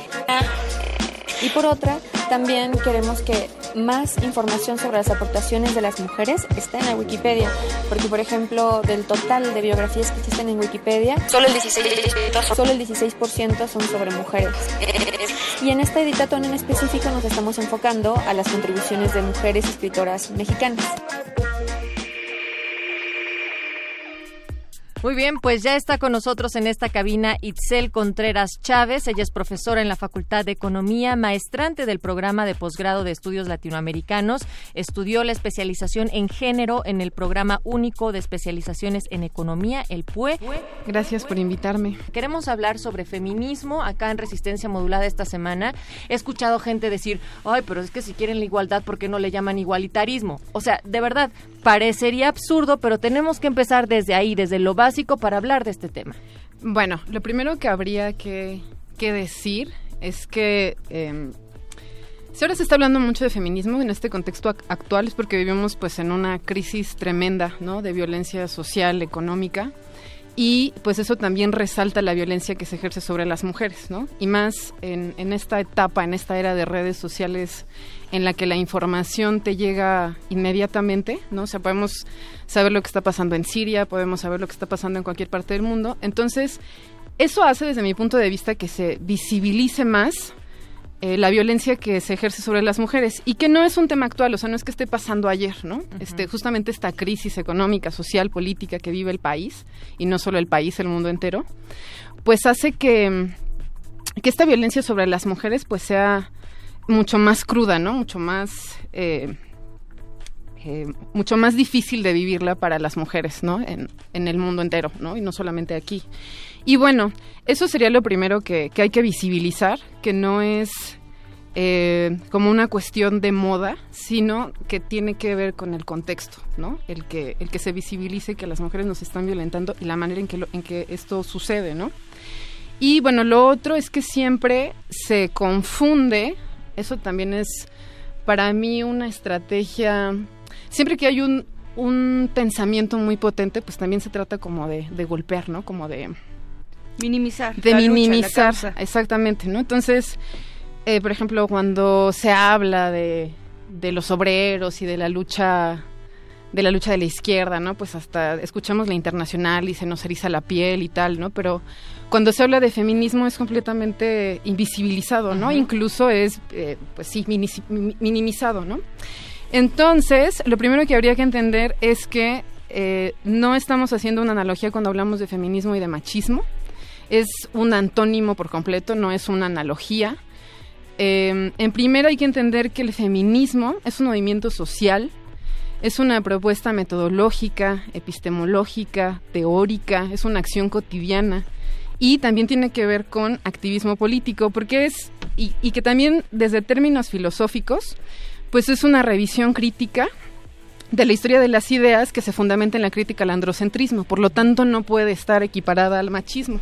Entonces, bueno, ¿qué es el machismo? Pues el machismo es pues una serie de creencias, actitudes, conductas que eh, basan sus fundamentos, bueno, si es que tiene fundamentos, en la superioridad de lo masculino. Por lo tanto, no hay ningún punto de encuentro. Entonces, cuando se plantea que eh, no es feminismo ni machismo, sino igualdad, bueno, no, a ver, hay que entender que las mujeres y los hombres nos posicionamos de manera distinta en esta sociedad. ¿Y a qué me refiero que nos posicionamos de manera distinta? Que vivimos condiciones distintas en la vida. O sea, y no estoy diciendo que tú te pones unos pantalones azules y yo unos rojos y entonces por eso es distinto, sino que al hablar de dominio masculino, de patriarcado, para nombrar el dominio masculino, valga la redundancia, pues entonces estamos entendiendo que las mujeres estamos en una posición de subordinación. Entonces hay que entender la, transversalidad que tiene esto, ¿no? Así como hablamos de, de clasismo, de racismo, pues también hay que hablar en términos de género. Y otro mito también es eh, el creer que el hablar de género solamente alude a las mujeres, ¿no? Ahí es también un mito o una o una completa falta también de responsabilidad del género masculino de asumirse como de este problema que es una responsabilidad social. Entonces, bueno, pues a las mujeres no nos queda más que tratar de entender qué, qué sucede, por qué nos violentan y entonces pues nos metemos a, desde la teoría, desde la acción cotidiana, desde los colectivos, desde las autodefensas, etcétera, a entender el por qué nos, o sea, por lo menos la genealogía de la violencia hacia las mujeres, ¿sabes? Entonces, ahí también es el o sea, que el género masculino se responsabilice de esto, ¿no?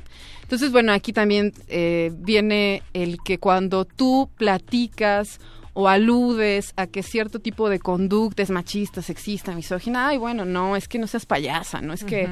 Y bueno, eso tiene que ver con que, eh, pues, gran parte de los hombres, sobre todo en este país, que es súper machista, misógino, feminicida, pues, eh, pues que se sienten aludidos al estar perdiendo sus privilegios, ¿no? O a que alguien esté visibilizando esos privilegios, ¿no? Desde, desde el lenguaje, desde los chistes, desde el minimizar que etcétera, etcétera, ¿no? O sea, y, ahí me recuerda también a que cuando hablamos de violencia hacia las mujeres, mi querida Itzel, estamos pensando también en que mm, hay argumentos que dicen, bueno, pero también se violenta a hombres. Bueno, es que también se están matando hombres. Aquí hay una condición de género que no se está visibilizando.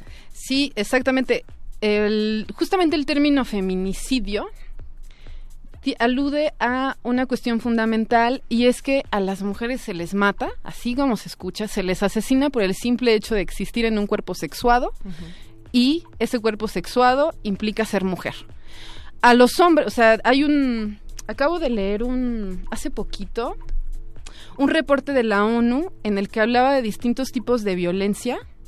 No leo demasiado los reportes de la ONU, pero lo acabo de ver con respecto a lo que, a lo que Natalia me está preguntando y que tiene que ver con eh, los índices de violencia en, en, términos generales, ¿no? Este, violencia en la guerra, violencia, crimen organizado, violencia, este, un, estudio sobre violencia que hace la ONU y eh, se me quedó grabada una cifra que decía que el 96% de la violencia que, que se ejerce en el mundo es provocada por hombres, ¿no? Entonces sí, los hombres pueden vivir violencia en la cotidianidad por en las cárceles, qué sé yo, pero es provocada por otros hombres, ¿no? O sea, nosotras entiendo, si estoy mal, pues por favor corríjanme, este, no vamos pues violando gente en la calle, ¿no? O, o viendo a ver a quién asesinamos, ¿no? Por hacer uso de poder hacia otra persona, ¿no? Y ahí también, ojo, ¿no? Por ejemplo, también podemos confundir cuando nos dicen violencia intrafamiliar, ¿no? Cuando decimos violencia intrafamiliar es porque el esposo le pega a la esposa, porque el esposo le pega al niño y porque el niño le pega al perro.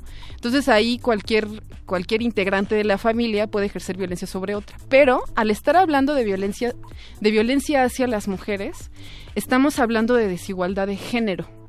Entonces, eso es eso es muy importante tomarlo en cuenta, porque cuando se habla, no, pues violencia doméstica, violencia intrafamiliar, hay, em, hay, hay, diferenciaciones entre estos tipos de violencia, ¿no? Así como hay violencia racial, así como hay violencia de clase, la violencia hacia las mujeres está determinada por la desigualdad de género. Eh, pues con nuestros cuerpos sexuados se hace uso de poder, ¿no? O sea, si bien el uso de poder no es exclusivo de los hombres, sí es privilegio de ellos, ¿no? O sea, entonces este, habría que entenderlo desde ahí, ¿no? Que el uso de la violencia es pues un privilegio del dominio, del dominio masculino, ¿no? Yo puedo, yo puedo ejercer violencia, como todo el mundo, pero yo no tengo el privilegio que tienen los hombres al ejercer esa violencia, ¿no? Justo estaba viendo hace poco en, en el Facebook, pues de todas esas cosas que hacen en el Facebook, ¿no? Un meme que decía eh, feminazi, bueno, entonces, ¿cuál es el holocausto que hemos causado las mujeres, no? Que, los hombres laven su ropa, Entonces, bueno, entonces, bueno, está completamente, o sea, es un despropósito hablarlo en esos términos, ¿no? Este, pues el nazismo, recordemos que, bueno, que fue un, un crimen de lesa humanidad, entonces, si las mujeres hemos cometido eh, crímenes de lesa humanidad de esa magnitud, pues entonces yo me perdí en la historia, la verdad, ¿no? O sea, para que... Las para que, Sí, para que se, o sea, al contrario, ¿no? Eh, hay, hay autoras que dicen, entre ellas Silvia Federici, que la matanza de las brujas eh, fue el primer, el primer gran feminicidio de la historia, ¿no? Como contabilizado, ¿no? Bueno, no solamente mataban a las brujas, mataban a los herejes, ¿no? Y a las herejes. Entonces, bueno, pues desde ahí, ¿no? Bueno, hablando del contexto europeo, pero eh, podríamos también historizar, ¿no? Darnos a la tarea de historizar, pues, qué estaba pasando acá en América Latina, ¿no? ¿Qué estaba pasando en México? Pero bueno, es un completo despropósito y tiene que ver el decir feminazi a una mujer que está defendiendo sus derechos o a alguna mujer que, que expresa su incomodidad con algún comentario, con algún con alguna expresión si se siente pues este agredida de cualquier manera. Entonces, bueno, es un completo despropósito y también tiene que ver con subestimar este movimiento, ¿no? Que no es de ahorita, este, que es un movimiento histórico de las mujeres.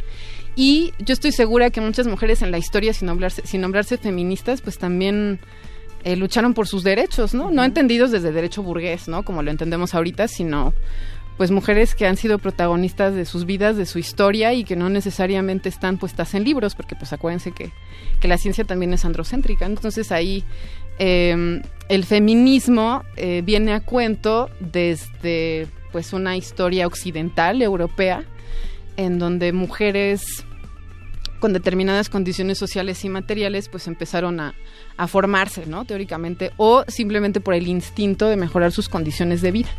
Itzel, ¿cuál es el reto o algunos de los retos que podemos ubicar antes de despedirnos del feminismo o de los distintos tipos de feminismo en este momento? Pues, híjole, es que esa es una pregunta súper complicada. Más bien a ello no me atrevería a hablar a nombre de ningún feminismo, ni siquiera en el que yo me reivindico. Pero desde el feminismo autónomo. A ver, voy a poner un, contexto que fue la marcha en CEU con el asesinato de Lesbi en, Ciudad Universitaria. Y yo ahí vi un montón de mujeres. Un montón de mujeres, un montón de corrientes feministas, amigas mías, este personas, hasta chavas que nunca, compañeras mías de hace muchos años, que nunca imaginé verlas ahí. Entonces me parece que este, o sea, así de violento es el sistema que lo único que nos queda es, pues una vez más, el uno de los planteamientos éticos del feminismo, que es la sororidad, ¿no? La sororidad a diferencia de la fraternidad pues tiene que ver con la solidaridad entre nosotras, ¿no? Y claro, pues dejar atrás todos esos comportamientos que tú decías, pues competir con la otra, verla feo, ¿no? Que si está gorda, que si está flaca, que si tal, que si cual, que si salió con quién. Bueno, eso eh, es algo que tenemos que desaprender y es complicado, ¿no? Este, incluso reivindicándote feminista, incluso reivindicándote por los derechos de la mujer, si no te por los derechos de las mujeres si no te reivindicas como feminista, y porque estamos en una sociedad de competencia, sobre todo del modelo capitalista. Pero pues también hay diferencias que a las cuales tenemos, no nos queda otra más que ser, pues, no, no quiero utilizar la palabra tolerancia porque está medio chafa, ¿no? Sino, pues no nos queda más que escuchar, a escuchar, respetar, respetar y escuchar. ¿no? Pues así estuvo Itzel Contreras Chávez, profesora en la Facultad de Economía, maestrante del programa de posgrado de estudios latinoamericanos con especialización de género. resistencia modulada. Resistencia modulada. Primer Movimiento se une a la huelga internacional de mujeres convocada por la Global Women's Strike, organismo internacional que trabaja por el reconocimiento y la remuneración de todo el trabajo relacionado con el cuidado, así como la reintegración del presupuesto militar a las comunidades, empezando por las mujeres, principales encargadas del cuidado y la atención a nivel mundial. Primer Movimiento. Invirtamos en cuidar, no en matar. Escuchar y escucharnos. Este programa que conduce Amalia Fernández del CIEG es una emisión que está dedicada al feminicidio. Las invitadas del programa son Elena López y Mariana Berlanga, quienes profundizan en los temas de la infravalorización de la mujer en los roles y en la sociedad, los estereotipos de género, la desventaja entre hombres y mujeres y plantean desnaturalizar la violencia. Recuerde que escuchar y escucharnos se transmite todos los miércoles a las 10.30 de la mañana escuchar y escucharnos. Construyendo, igualdad. Bienvenidos y bienvenidas a una emisión más de Escuchar y Escucharnos. Seguimos construyendo igualdad en este espacio del CIEC y de Radio UNAM. El tema de hoy es feminicidio. En este país donde hay tantas muertes, por supuesto que todas las muertes son lamentables, pero hay unas muertes en especial que queremos comentar, para eso es el espacio de hoy. Según el INMujeres, mueren siete mujeres diariamente, en diferentes situaciones y a manos de, diferentes personas y en diferentes casos. Veremos qué es el feminicidio. Queremos darle la bienvenida a nuestras invitadas de hoy. Están con nosotros Elena López, ella es investigadora y secretaria académica del CIEG, es doctora en Filología Hispánica, sus intereses de investigación están entre el feminismo, la literatura y los estudios culturales. Elena, bienvenida. Hola, gracias. Está también con nosotros Mariana Berlanga, profesora investigadora de la Universidad Autónoma de la Ciudad de México, doctora en estudios latinoamericanos y ella lleva aproximadamente 15 años estudiando el tema de feminicidio. Hola, muchísimas gracias por la invitación. Bueno, pues para comenzar, ¿qué les parece si escuchamos un fragmento de una investigación de Humberto Padget? Él es un periodista mexicano que se ha especializado en la cobertura de temas de violencia en México y tiene algunos trabajos sobre feminicidios específicamente en el Estado de México. Les recomendamos buscar sus libros y su obra. Es un, claro ejemplo del tema que vamos a tratar hoy. Escuchemos. La vecina sintió como si toda la tierra y el polvo de cemento del ejido Santa María Tianguistengo, en Cuautitlán Izcalli, Estado de México, se sacudieran. Avanzó a la entrada. ¡Nadia! gritó. Silencio. Dio vuelta a la bombilla. ¡Nadia! repitió como si el silencio la sepultara. Caminó por la sala, súbitamente vacía de muebles. Miró hacia el baño. Los hijos de Nadia se le enredaron a la vecina en las piernas. La silueta de la madre apareció. Su sombra, adosada por la lámpara en la pared, mostraba a Nadia hincada, con un cordón tirando de su cuello hacia el techo. Buscaron a Antonia, la madre de Nadia. Vivía a pocas cuadras, al otro lado del límite municipal, en Romero Rubio, también en el Estado de México. La mujer fue al baño, se arrodilló para quedar cara a cara con su hija. Mi niña, dijo Antonia a Nadia, o a sí misma. La abrazó. Tomó sus brazos para que Nadia la abrazara. Imposible. La primera de sus hijos, de 24 años de edad, era un cuerpo rígido y helado. Pepe, el segundo de los hijos de Nadia, describió a sus cuatro años. El día que mi mamá se murió y se fue al cielo, mi papá Berna y Matute, mi tío, metieron a mi mamá a la cisterna. Matute es bien malo, y yo chillaba y gritaba, y mi mamá le pegaba en el estómago, Vi que el matute le puso un lazo en el cuello a mi mamá y ella lloraba y mi papá había tomado cerveza y mi mamá lloraba. Luego mi papá se fue bien lejos y nos dejó solos. La Procuraduría de Justicia del Estado de México resolvió que Nadia se suicidó.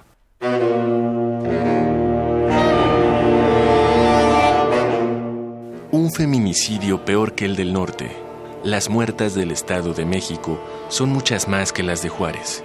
Un artículo del periodista y escritor mexicano Humberto Paget, publicado en la revista MX.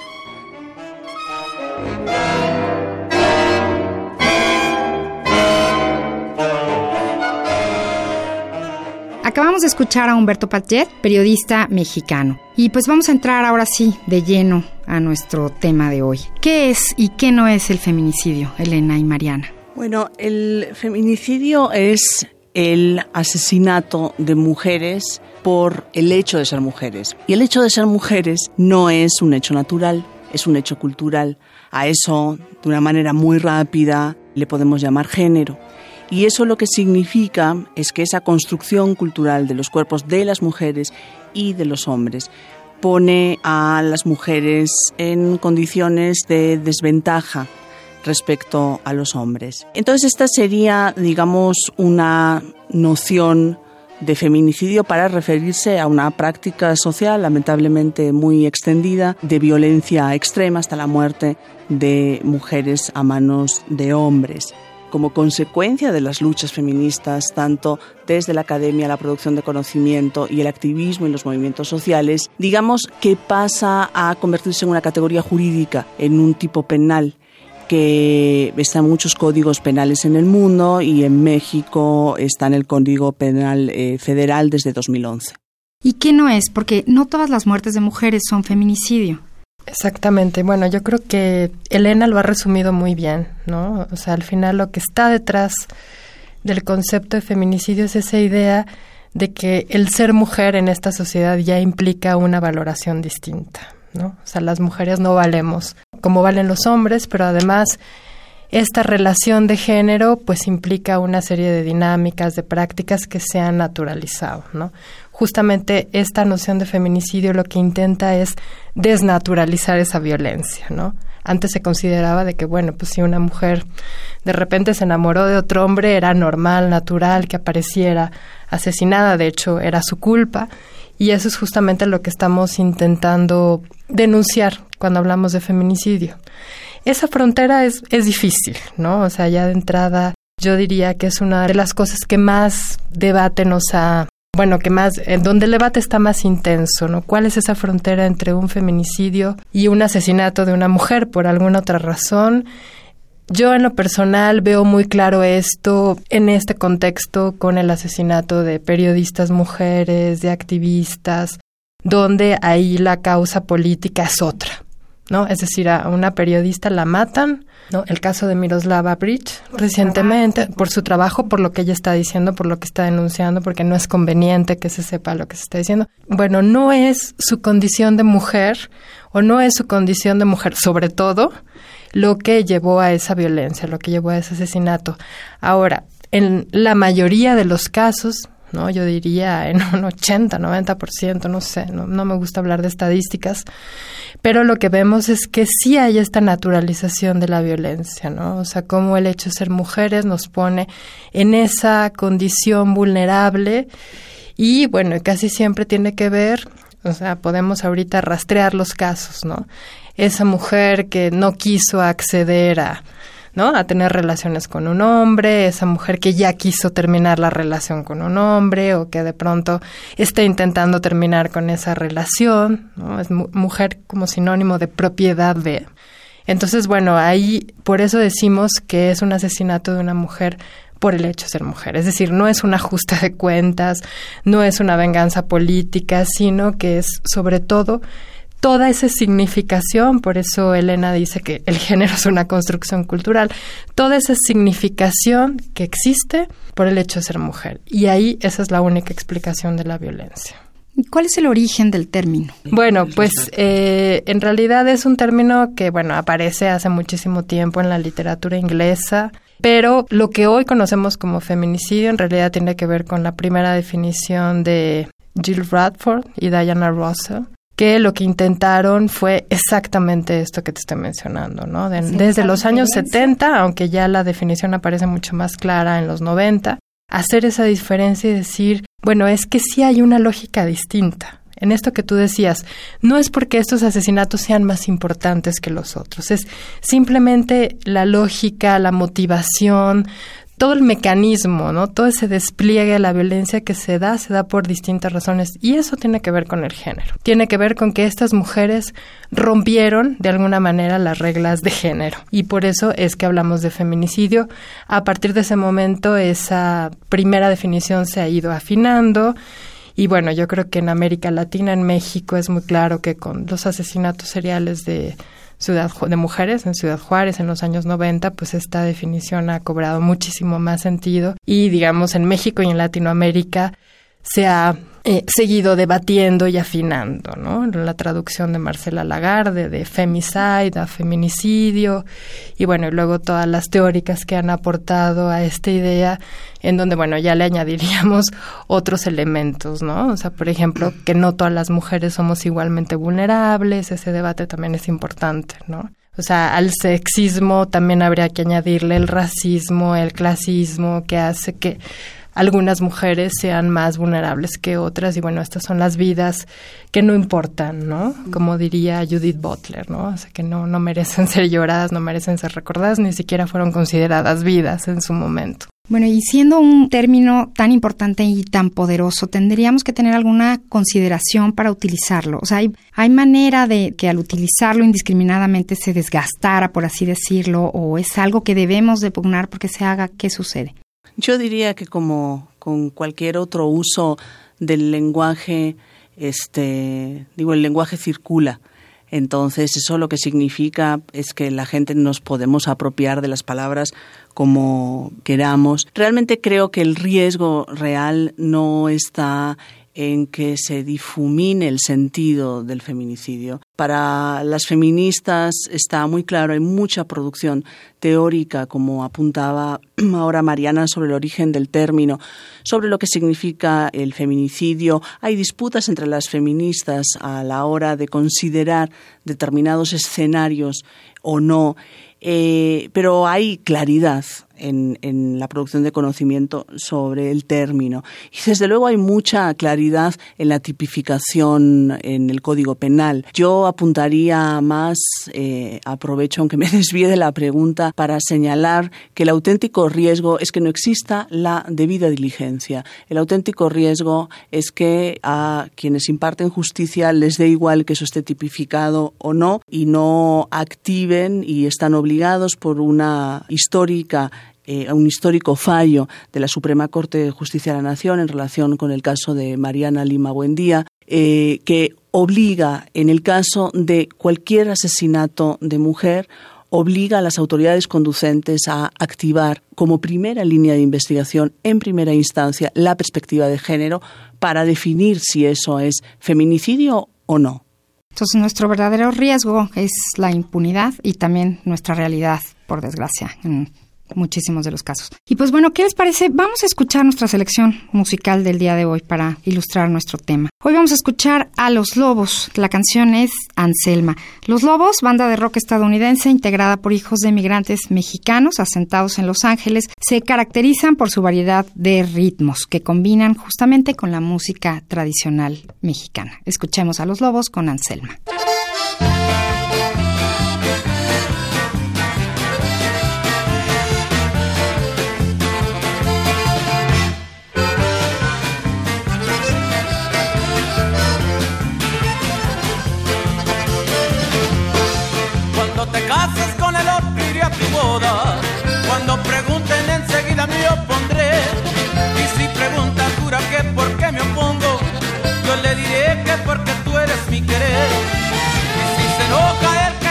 Esposo, saco mi cohete y me pongo a disparar.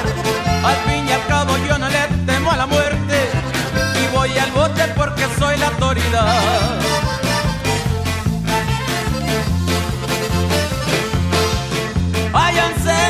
Selma, Selma, chaparra de mis penares, o dejas que te visite, o te manda los que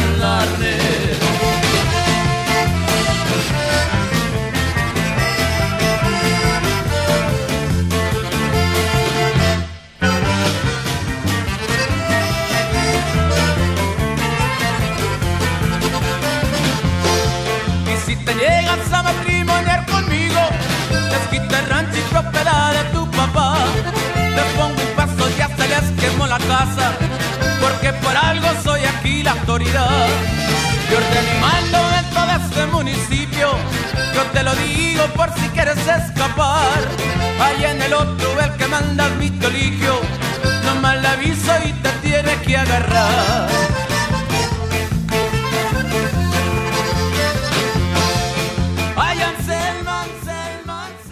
O dejas que te visite o te mando a los gendarmes, dice esta canción. ¿Cómo es posible que alguien pueda sentirse dueño de las mujeres? ¿Cómo sucede esto? Yo creo que tiene que ver justamente con esa producción del género, ¿no? Que es una cuestión cotidiana que nos atraviesa a todas y a todos de una manera que ni nos damos cuenta, ¿no? Y bueno, y que además tiene esto muchísimos años detrás de nosotras, ¿no? O sea, esta idea de lo que es una mujer, de lo que es un hombre, de cuáles tendrían que ser las relaciones entre los distintos géneros, ¿no? Apegándose a un como una idea muy tradicional de lo que debería de significar ser mujer. Y bueno, obviamente son esos, como dice Rita Laura Segato, ¿no? Lo masculino y lo femenino son esas dos características que se complementan lo que hay que entender es que es una producción cultural, ¿no? Porque casi siempre todo esto está sentado en discursos que apelan a la, a la naturaleza. Claro, es que las mujeres naturalmente somos dos, y lo nuestro es estar en la casa, tener la comida, obedecer, tenemos que hablar en voz baja, ser sumisas, etcétera, etcétera. Y lo, bueno, los hombres lo contrario, la producción de la masculinidad, lo que implica tener que estar demostrando permanentemente su poder.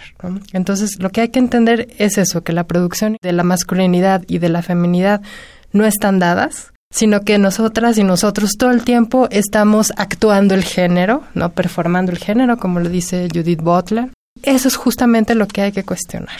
O sea, creo que tu pregunta viene muy bien, ¿no? Y la canción viene muy bien porque de alguna manera todas y todos estamos dentro ¿no? de esas de esos códigos, de esas lógicas que operan de esa manera y que a lo mejor no los vemos tan graves hasta que sucede algo así, tan extremo, ¿no? O sea, hasta que de repente eh, bueno, tenemos estas cifras escandalosas de las que tú hablabas, pero que en la vida cotidiana, bueno, pues una misma dice, ay, bueno, pues es mi obligación hacer la comida, este, obedecer a mi marido, etcétera, etcétera. Entonces yo creo que esas son las cosas que hay que cuestionar precisamente porque no son naturales, ¿no? Porque eso habla de una construcción cultural, una que además va cambiando también con la época y yo creo que lo que sucede actualmente es que vivimos en un contexto que ha puesto en crisis, ¿no? Todos estos valores. O sea, de alguna manera una, una manera de verlo es pensar que hay valores nuevos, ¿no? O sea, que hablan de la emancipación de las mujeres, de la libertad, de la posibilidad de elegir, de la igualdad,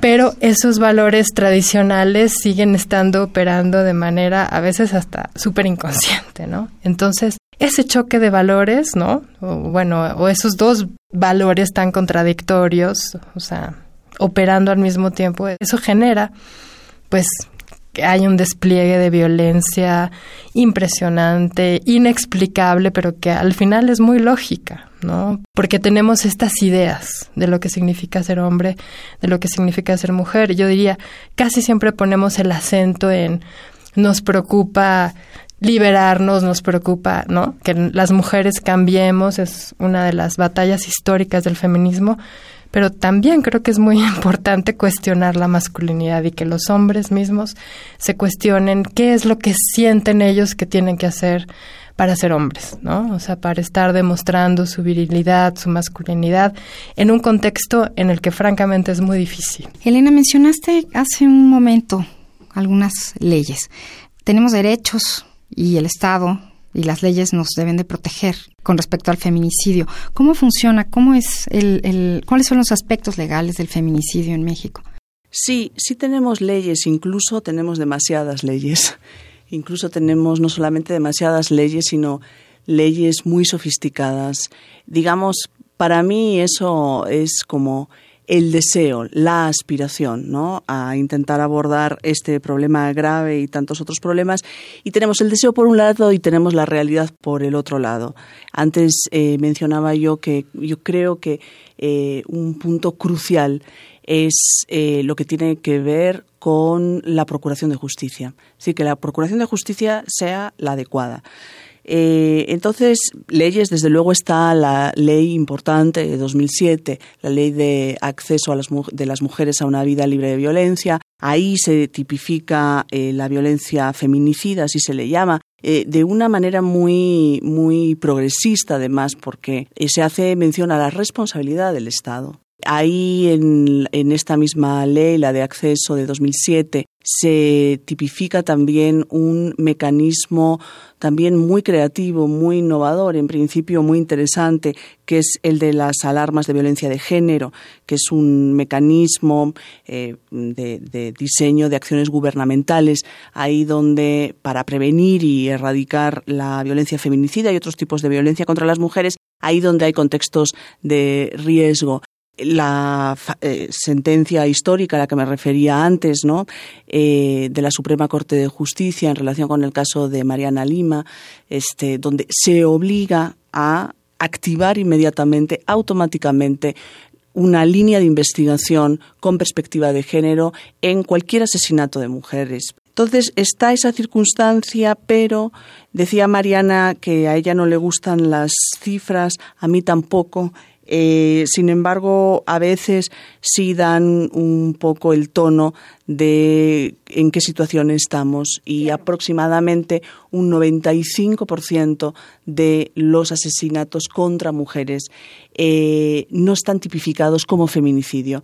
Eso es un síntoma gravísimo de que no, lo que no está sucediendo es la debida diligencia. ¿no? Pues en la vida real no se aplican como tal estas leyes, estos mandatos, no sucede. Exactamente, es papel mojado la ley. Bueno, pues pasamos ahora a nuestra recomendación del día. Hoy les vamos a hablar del violentómetro. La unidad de género del Instituto Politécnico Nacional dio a conocer hace unos años una herramienta muy útil porque es un material gráfico y didáctico sencillo. Porque para llegar al feminicidio muchas veces hay señales previas y es muy importante conocerlas y estar al pendiente de ellas. Escuchemos nuestra recomendación. Ay, qué chistosa. Con ese vestido pareces elefantita. ¿No te gusta? Ahorita me cambio, amor. 1. Bromas hirientes. ¿Por qué te arreglaste tanto, eh? ¿A dónde vas? Contigo, amor. Ay, qué bonito. Me celas porque me quieres mucho. 5. Celar.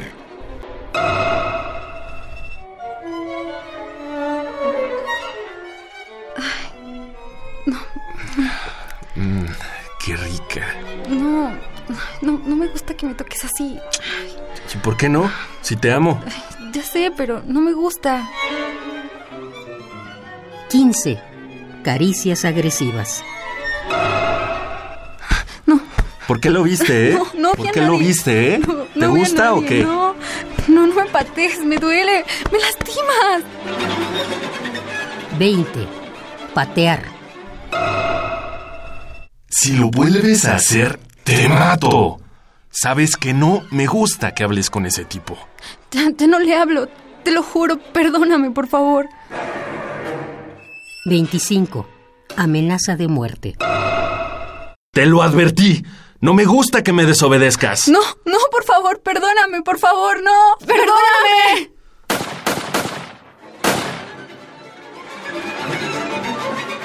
30. Asesinar.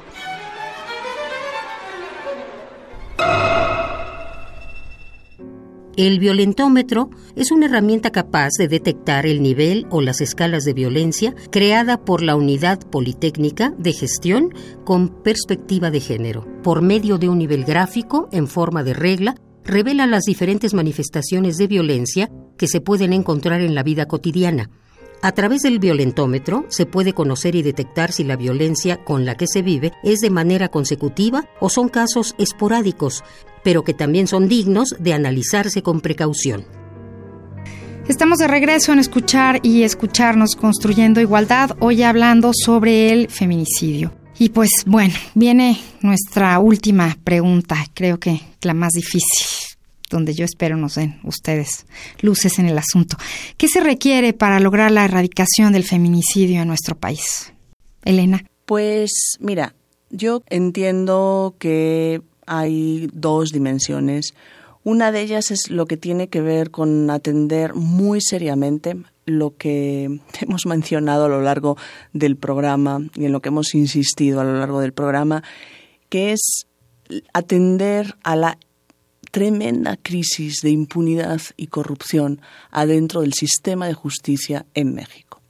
Estando en Radio UNAM, no está de más eh, recordar que está abierta actualmente la investigación por la muerte violenta en mayo pasado, en mayo de este año, de una joven en Ciudad Universitaria de Lesbi Berlín Osorio. Entonces, lo que se esperaría en este caso y en cualquier otro caso, insisto, de asesinato de una mujer es que la Procuración de Justicia active automáticamente eh, una investigación con perspectiva de género. Eso por un lado. Ahora, como no todo puede ser punitivo, ¿no? Y, y, las feministas, de hecho, que también tenemos como un horizonte utópico de otro tipo de sociedad, creo que otra dimensión muy importante es todo lo que tiene que ver con el cambio de las condiciones culturales a las que se refería antes Mariana muy bien, eh, que posibilitan que haya este tipo de abusos eh, hasta la muerte, ¿no? de abusos extremos.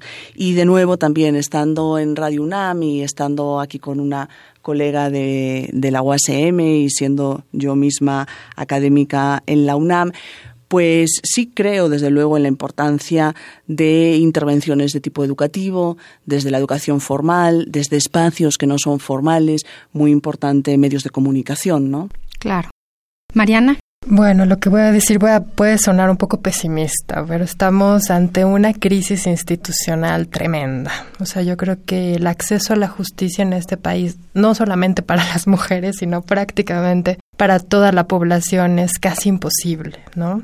Esto lo digo porque le hemos puesto mucha mucha energía a todo este asunto de crear leyes, de apelar todo como a la parte jurídica y yo creo que ya es momento de, digo, creo que eso está bien, es muy importante que exista una tipificación del feminicidio, que, que exista esta ley de acceso, porque por lo menos simbólicamente, bueno, eso ya genera que podamos empezar a identificar estos conceptos, que la gente comience a percibir que esto es grave. Pero definitivamente creo que hay que hacer otro tipo de trabajo, ¿no? Creo que nuestros lazos sociales están deshechos, ¿no? O sea, nuestro tejido social eh, prácticamente es lo que a donde más le ha pegado toda esta política neoliberal, si es que le podemos llamar así, ¿no? Estamos en un nivel de individualismo tremendo y yo creo que tendríamos que hacer un trabajo de construcción de redes, ¿no? O sea, en donde no solamente comencemos a cuidarnos entre nosotras y entre nosotros, ¿no? Porque bueno, también hay otra población que es blanco de la justicia, los jóvenes, por ejemplo, a mí me, me desconcierta mucho también esta violencia. Estoy preocupada por todas las violencias, ¿no? Y creo que de alguna manera se vinculan también, ¿no?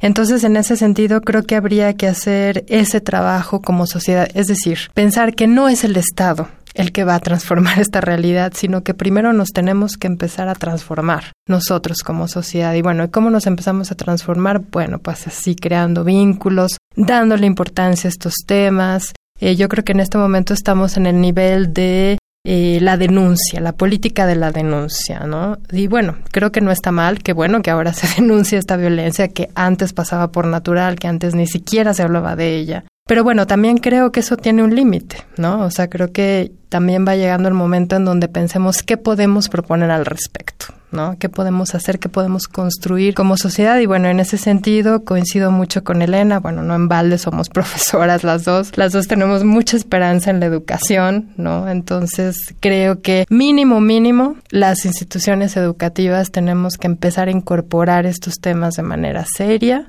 y pensando que este tipo de violencia nos atraviesa a todas y a todos. O sea, es, que es decir, que la violencia no está fuera, sino que la tenemos que trabajar y la tenemos que reflexionar y la tenemos que atender desde nosotras y nosotros mismos como sociedad. Muy bien. Bueno, pues nueve de cada diez asesinatos de mujeres en este país quedan sin castigo. Muchos de ellos son feminicidio. Y yo retomo lo que dicen ustedes y la filosofía de este programa, que es la información, el trabajo responsable y el compromiso de cada uno y cada una de nosotros, desde el hogar, en nuestro lugar de trabajo, en el trato a las y los demás.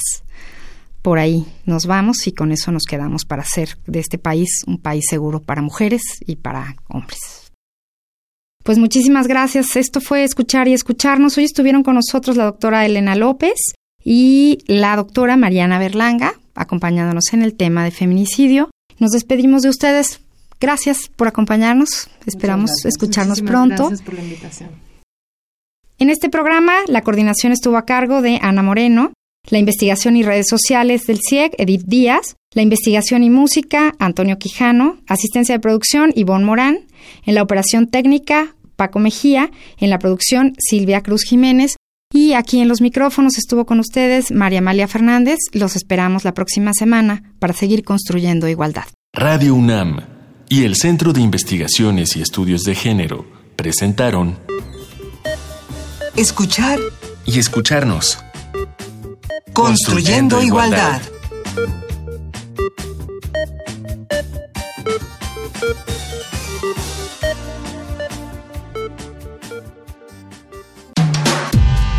Primer movimiento.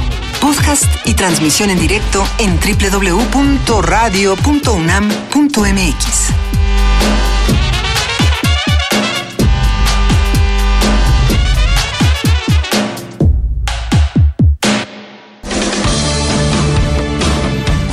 Primer Movimiento se une a la huelga internacional de mujeres convocada por la Global Women's Strike, organismo internacional que trabaja por el reconocimiento y la remuneración de todo el trabajo relacionado con el cuidado, así como la reintegración del presupuesto militar a las comunidades, empezando por las mujeres, principales encargadas del cuidado y la atención a nivel mundial. Primer Movimiento. Invirtamos en cuidar, no en matar. Vamos a escuchar de largo de las ideas un tema, ¿qué es género y qué es sexo? Esta conducción está a cargo de Ángeles Cancino Rodizo. La conversación con la doctora Griselda Gutiérrez Castañeda, doctora en filosofía por la UNAM, ha sido ella coordinadora de programas de filosofía con perspectivas de género. En esta participación en el árbol de las ideas, la doctora hace un resumen sobre qué es el género, los referentes diferenciadores que existen para separar los géneros y también sobre la jerarquía que hay de uno sobre otro, sobre los constructos culturales que tiene la sociedad y sobre la resignificación que debemos hacer a estas construcciones. Recuerde que la transmisión del Árbol de las Ideas es todos los jueves a las 16 horas, a las 4 de la tarde. Radio UNAM y el Programa Universitario de Bioética presentan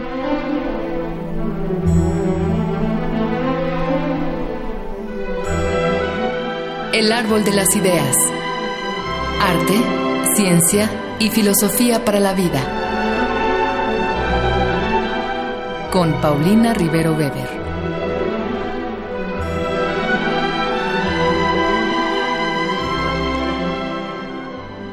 Buenas tardes a todos los radioescuchas. Yo soy Ángeles Cancino Rodesno, secretaria académica del Programa Universitario de Bioética, y por esta ocasión realizaré la entrevista de nuestro programa El Árbol de las Ideas, Arte, Ciencia y Filosofía para la Vida. Hablaremos hoy de género con la doctora Griselda Gutiérrez Castañeda, pero antes escucharemos la cápsula que el Programa Universitario de Bioética y Radio UNAM han preparado para esta ocasión.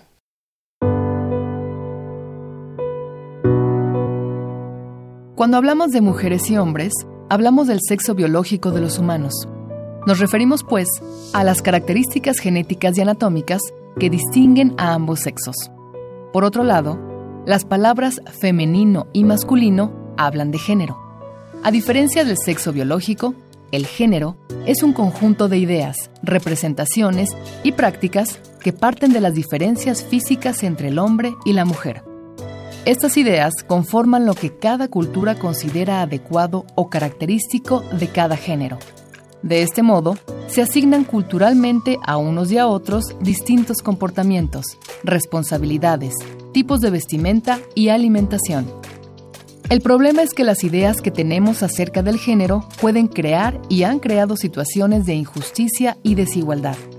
En la mayoría de las sociedades, las dinámicas culturales han favorecido por siglos a los hombres, mientras que las mujeres han sido dominadas o subyugadas. Esta situación ha hecho necesario que se discutan temas de igualdad y equidad de género. La igualdad de género busca que se otorgue un mismo valor tanto a hombres como a mujeres, el objetivo es que el sexo biológico no sea una excusa para discriminar a un sector. Tanto hombres como mujeres deben tener la posibilidad de vivir conforme a sus propios intereses y necesidades. Para la equidad de género, la Organización de las Naciones Unidas tiene una definición muy clara. Equidad es la imparcialidad en el trato que reciben mujeres y hombres de acuerdo con sus necesidades respectivas. Esto puede ocurrir con un trato igualitario o con uno diferenciado pero que se considera equivalente. Por ello, la equidad de género puede implicar la toma de medidas que compensen las desventajas sociales entre un sector y otro. Como sabemos, la bioética es una disciplina que busca promover la pluralidad, la diversidad y el respeto hacia todos los seres vivos. Esta disciplina nos ofrece un marco teórico donde los argumentos biológicos, sociales y políticos que atraviesan las relaciones humanas pueden confluir y dialogar. Independientemente de nuestro sexo biológico, nuestro género y nuestras preferencias sexuales, Todos los seres humanos merecemos respeto. Griselda Gutiérrez Castañeda es doctora en filosofía, profesora e investigadora de la Facultad de Filosofía y Letras de la UNAM. Ella fue coordinadora de investigación en filosofía política con perspectiva de género del Programa Universitario de Estudios de Género. Es autora de Democracia Posible, El diseño político de Max Weber y de la continuación del sujeto de la política. Discurso político y producción simbólica y coordinadora y coautora de Violencia Sexista algunas claves para comprensión del feminicidio en Ciudad Juárez. Muy buenas tardes, doctora Griselda Gutiérrez Castañeda. Es un enorme placer tenerte aquí para platicar de género. Buenas tardes, mucho gusto en estar aquí colaborando con ustedes. Oye, pues voy a empezar con la pregunta obligada cuando hablamos de género. Yo creo que es imprescindible saber que nuestro público sepa, por parte de una experta como tú, qué es equidad de género. Bueno, antes quisiera yo explicar qué es género. Perfecto. Eh, si nosotros pensamos en esta corriente de pensamiento crítico y este movimiento político que acompaña a lo que ha sido históricamente el feminismo, lo que tendríamos allí es una perspectiva crítica que justamente visualiza lo que en este caso podrían ser estas condiciones que históricamente se repiten y en donde sistemáticamente las mujeres están en una posición de subordinación, de desigualdad, de, evaluación. Respecto este a ellos. Por supuesto. Desde esa perspectiva, esta línea de pensamiento crítica habría generado una serie de recursos, en este caso teóricos, conceptuales, para tratar de interpretar el fenómeno y para tratar de dar cuenta de las causas que en un momento dado explican esa recurrente eh, condición de subordinación y de desventaja. Claro. Entre los recursos de los que con los que hoy por hoy contamos sería precisamente el concepto de género y toda una teoría que se le denomina teoría con perspectiva de género porque justamente aplica ese concepto para observar, analizar, diagnosticar nuestra realidad social y desde allí establecer no solamente una serie de eh, perspectivas críticas, sino también propositivas respecto a posibilidades de solución, podríamos decir, de ese tipo de situación.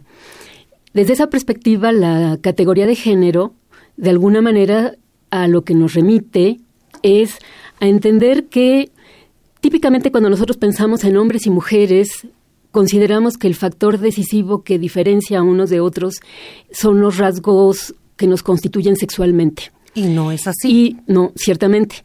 Justamente la categoría de género de alguna manera lo que señala es que eh, la distinción se introduce en, podríamos decir, más allá de lo que son esas cualidades anatómicas.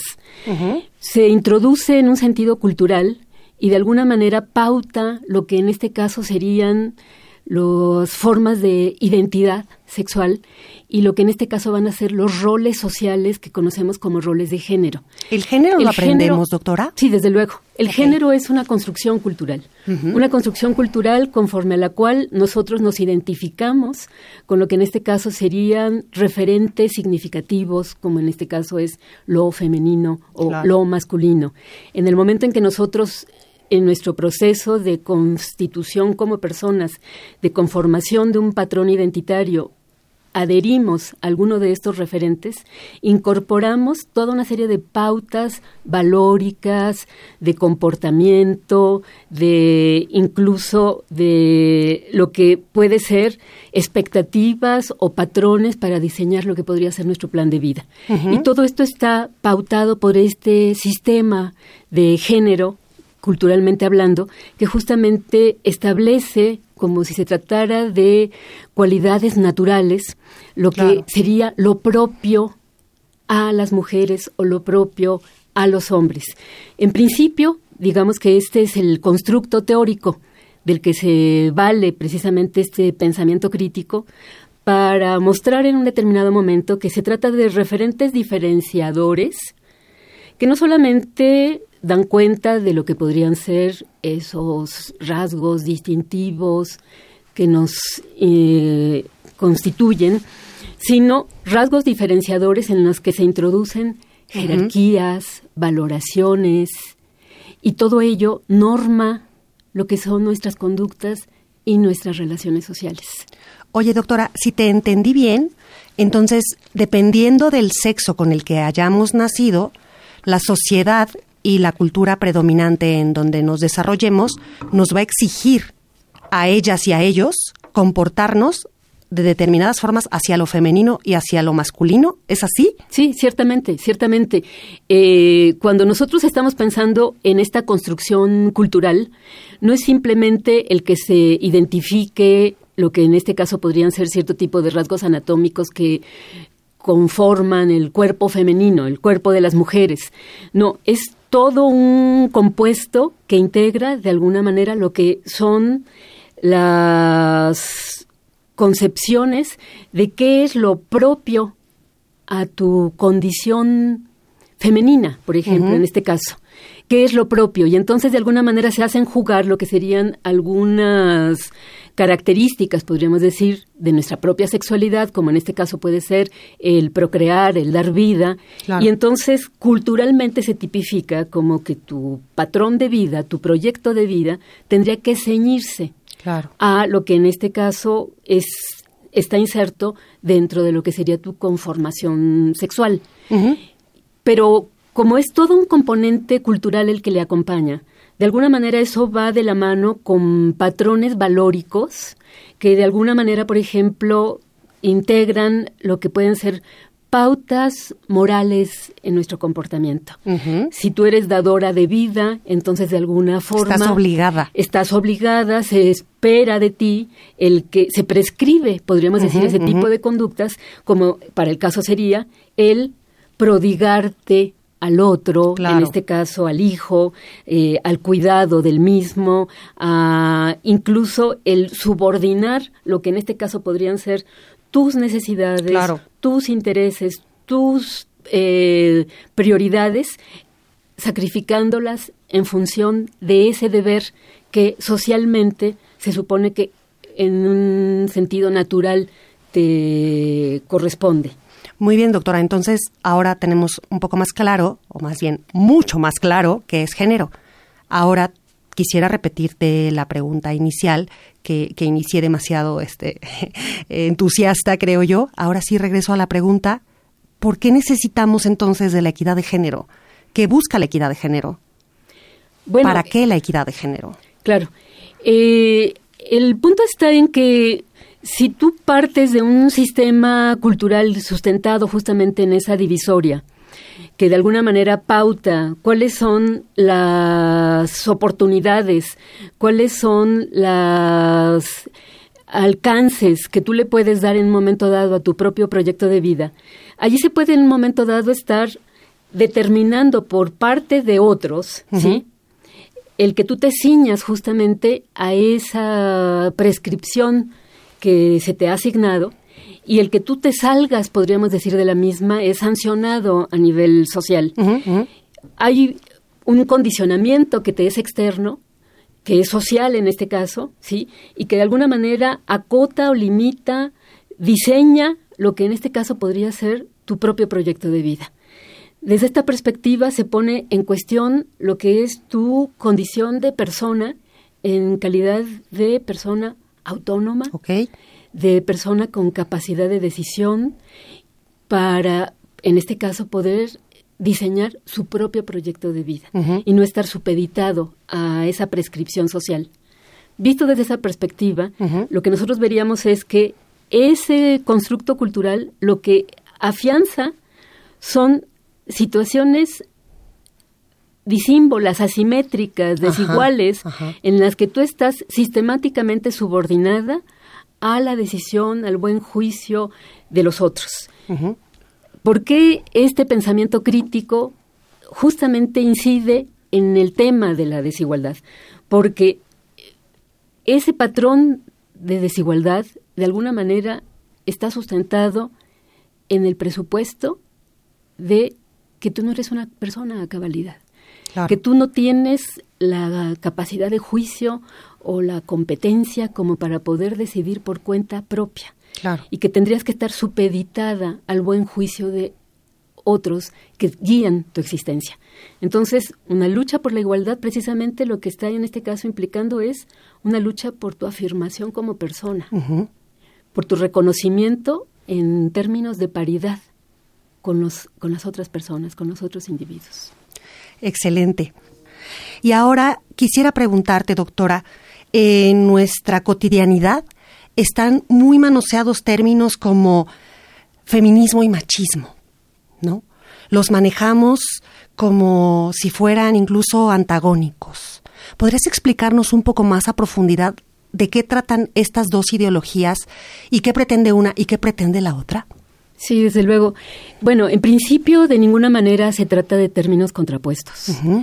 Eh, cuando nosotros hablamos de machismo, nos estamos refiriendo a un orden sociocultural pautado por valores masculinistas de carácter patriarcal, en donde de alguna manera la propia noción del patriarcado a lo que te estaría remitiendo es a que es la ley masculina, es la ley del hombre, es la voz del hombre, la, la última palabra, la que determina y marca, pauta el curso de la vida, no solo que les sería propia, sino de los que estarían en condición de subordinación o de dependencia respecto a esa figura de autoridad. Sí, sí. Visto desde esa perspectiva, lo que nosotros vemos en nuestros sistemas culturales de sello patriarcal sería justamente esta suerte de eh, prevalencia de esos valores masculinos como si fuesen la pauta del saber, de la verdad, de la ley y del poder. Y visto desde esa perspectiva, se utiliza el ismo, que en este caso sería el machismo, porque acaba siendo un tipo de ley autoritaria, eh, impositiva y, podríamos decir, eh, cercenadora de lo que podrían en este caso ser las posibilidades de desarrollo de las personas que en este caso no entran dentro de ese régimen privilegiado que sería el masculino.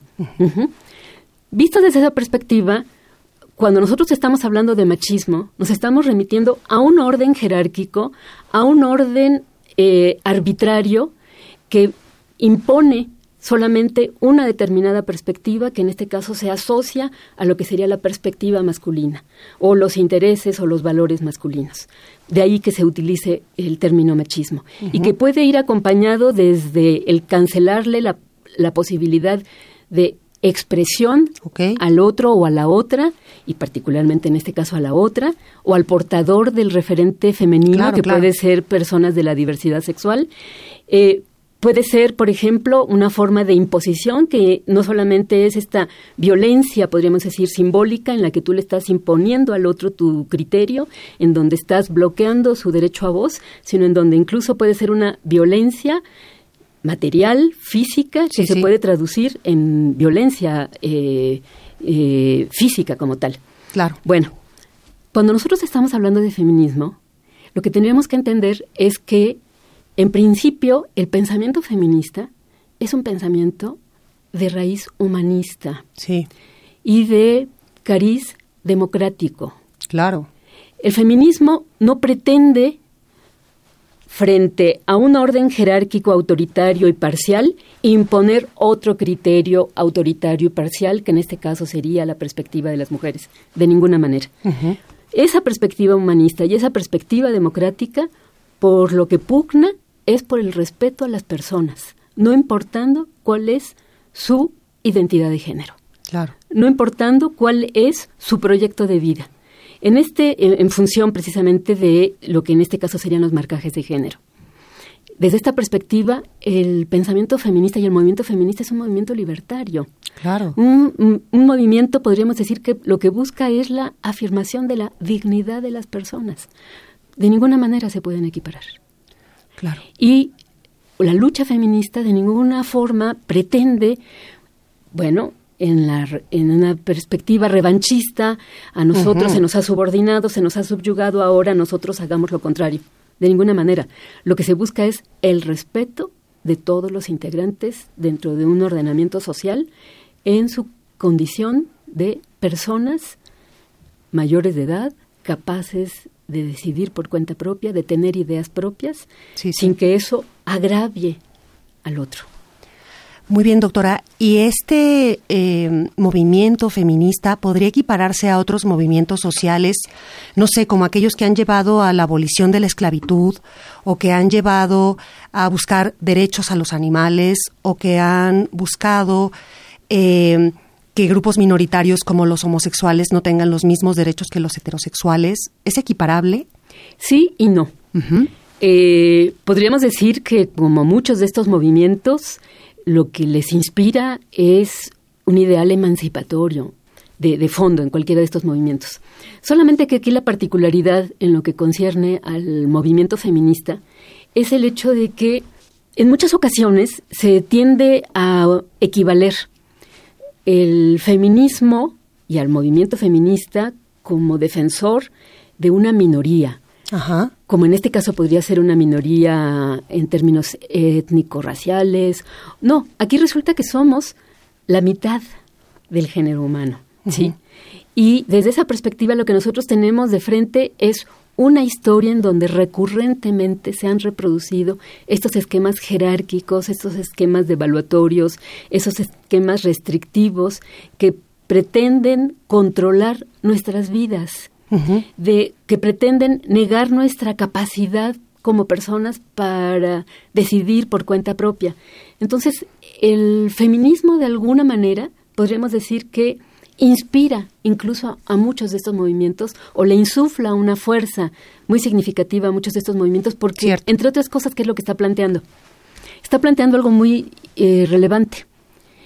Uno podría decir, bueno, la negritud, pues es algo que a nivel filogenético está inserto en tu cuerpo, ¿sí? Y lo mismo se podría decir el, los rasgos anatómicos que nos constituyen como mujeres o pertenecientes al sexo eh, femenino está inserto en nuestros cuerpos. Pues resulta que uno de los aportes que habría hecho precisamente el pensamiento feminista es mostrar que, aunque efectivamente está esa base, podríamos decir, material, objetiva, que constituye nuestros cuerpos, eso no es lo relevante. Claro. Lo relevante es cómo significamos y valoramos socialmente esos rasgos. Cierto. O sea, es mostrar el carácter construido de esos significados con los cuales estamos connotando las particularidades de nuestro cuerpo en calidad de mujeres o en calidad de pertenecientes a un determinado sector ético, eh, étnico racial, por ejemplo. Y mostrar ese carácter construido te da la posibilidad justamente de intervenir de manera crítica y demostrar que en un momento dado podríamos reconfigurar, reconstruir, resignificar esas valoraciones que le hemos impuesto a ciertos sectores sociales con los cuales hemos pautado su vida y hemos limitado y cercenado sus posibilidades y oportunidades. Absolutamente. Y no me puedo quedar con las ganas de hacerte una pregunta que escucho con frecuencia y que a veces yo misma me he llegado a hacer. ¿Solo las mujeres podemos ser feministas? ¿Solo los hombres pueden ser machistas? ¿Cómo se conforma este tipo de, situación? Bueno, em, si nosotros pensáramos en el machismo, podríamos decir que es una conducta aprendida y que incluso en muchas ocasiones se incorpora de manera inconsciente y se repite con esa misma inconsciencia, con los mayores, podríamos decir, excesos y abusos que van de por medio en este imponer tu perspectiva, en este querer afirmar tu poderío, en este querer bloquear la posibilidad de desarrollo de los, de los otros y en este caso en particular de las otras. Pero cuando estamos hablando de feminismo estamos hablando de algo distinto. No estamos hablando de un patrón cultural aprendido, ni mucho menos de manera inconsciente. Claro. Sí.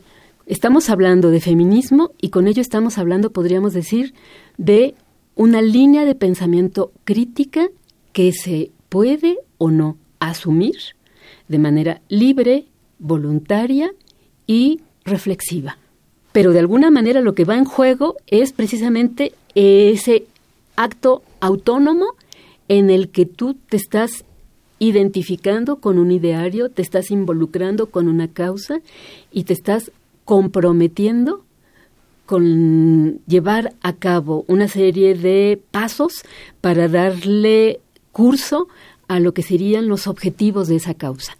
¿Y cuáles son los objetivos de esa causa? Como lo dije hace un rato, son objetivos de carácter emancipatorio, de carácter ético, que en este caso es el valor de las personas en su dignidad, en toda su plenitud. Ese sería, en este caso, esa sería una, una posible respuesta. Doctora, magnífica eh, tu, tu, respuesta. Me deja pensando muchas cosas y, sin embargo, el tiempo se acaba. Y no me queda más que agradecerte profundamente esta entrevista. Me ha ilustrado muchísimo. Espero que también a nuestros amigos radio escuchas. Y pues Nuevamente te reitero nuestro agradecimiento por haber aceptado esta invitación a dialogar y por supuesto a todos los escuchas por estar eh, atentos a este programa que contó con la producción de Marco Lubián en controles técnicos. Muchas gracias a Ricardo Pacheco. Escuchamos la voz de Gisela Ramírez en las cápsulas cuyo guion esta ocasión ha sido de Andrea González, Fabiola Villela y Janic Rojas. Se despide de ustedes una servidora Ángeles Cancino Rodesna.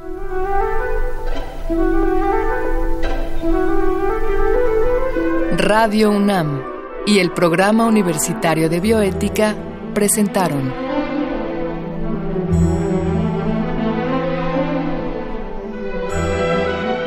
El Árbol de las Ideas. Arte, ciencia y filosofía para la vida. Con Paulina Rivero Weber.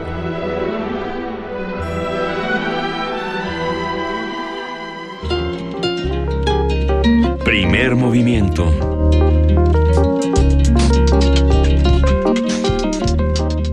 Vamos a reproducir una conversación que tuvo lugar en Calme Cali, el programa que conduce también colaboradora de Primer Movimiento Vania Nuche, y es una conversación con la escritora Irma Pineda Santiago, poeta, ensayista y traductora zapoteca. Su trabajo lo ha desarrollado en libros bilingües y trata de temas como la tradición, la importancia de la literatura en su región, ella es juchiteca y en aquel municipio de Oaxaca ella observa mujeres zapotecas independientes gracias a que son económicamente activas. También hay una participación política importante por parte de ellas. Recuerde que Calme Cali se transmite todos los jueves a partir de las 10 de la mañana, después justo del primer movimiento. Las palabras nos describen el mundo que nos rodea. Las lenguas madres lo hacen desde el mundo antiguo y hoy nos enseñan su visión del mundo moderno.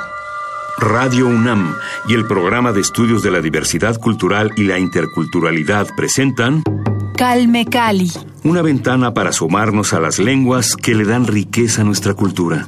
Palabras que dejan de ser objeto de estudio para ser protagonistas de la historia.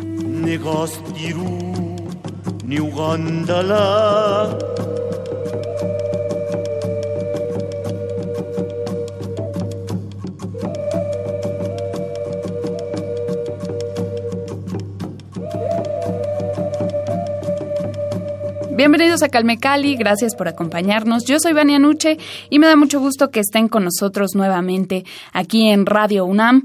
El día de hoy compartiremos esta emisión con Irma Pineda Santiago. Ella es poeta, ensayista y traductora vinisa. Muchísimas gracias por acompañarnos, Irma. Bienvenida a Radio UNAM. Muchas gracias, Vania, por la invitación. Es un placer siempre estar en las instalaciones de Radio UNAM y un saludo a todos los radioescuchas. Antes de comenzar esta conversación, vamos a escuchar una semblanza que preparamos para que nuestros radioescuchas tengan una primera idea de tu trabajo. Irma Pineda Santiago nació en 1974 en Juchitán, Oaxaca, México. Es licenciada en comunicación, además de poeta, ensayista y traductora Binisa. Se ha desempeñado como profesora en la Universidad Pedagógica Nacional y en el proyecto docente México Nación Multicultural del Programa Universitario de Estudios de la Diversidad Cultural y la Interculturalidad de la UNAM. También es autora de varios libros de poesía bilingüe zapoteco-español, como Nostalgias del Mar, editado por la CEP en 2006, De la Casa del Ombligo a las Nueve Cuartas, editado por la Comisión para el Desarrollo de los Pueblos Indígenas en el 2009. Y La Flor que se llevó, editado por Pluralia y el IMBA, entre otros títulos. Ha sido becaria del Fondo Nacional para la Cultura y las Artes y ha formado parte del Sistema Nacional de Creadores de Arte de México. Su obra se ha traducido al inglés, alemán, italiano, portugués, serbio y ruso. Y se puede revisar en diversas antologías de América y Europa. Ha participado en recitales y eventos académicos en foros y universidades de Asia, América y Europa.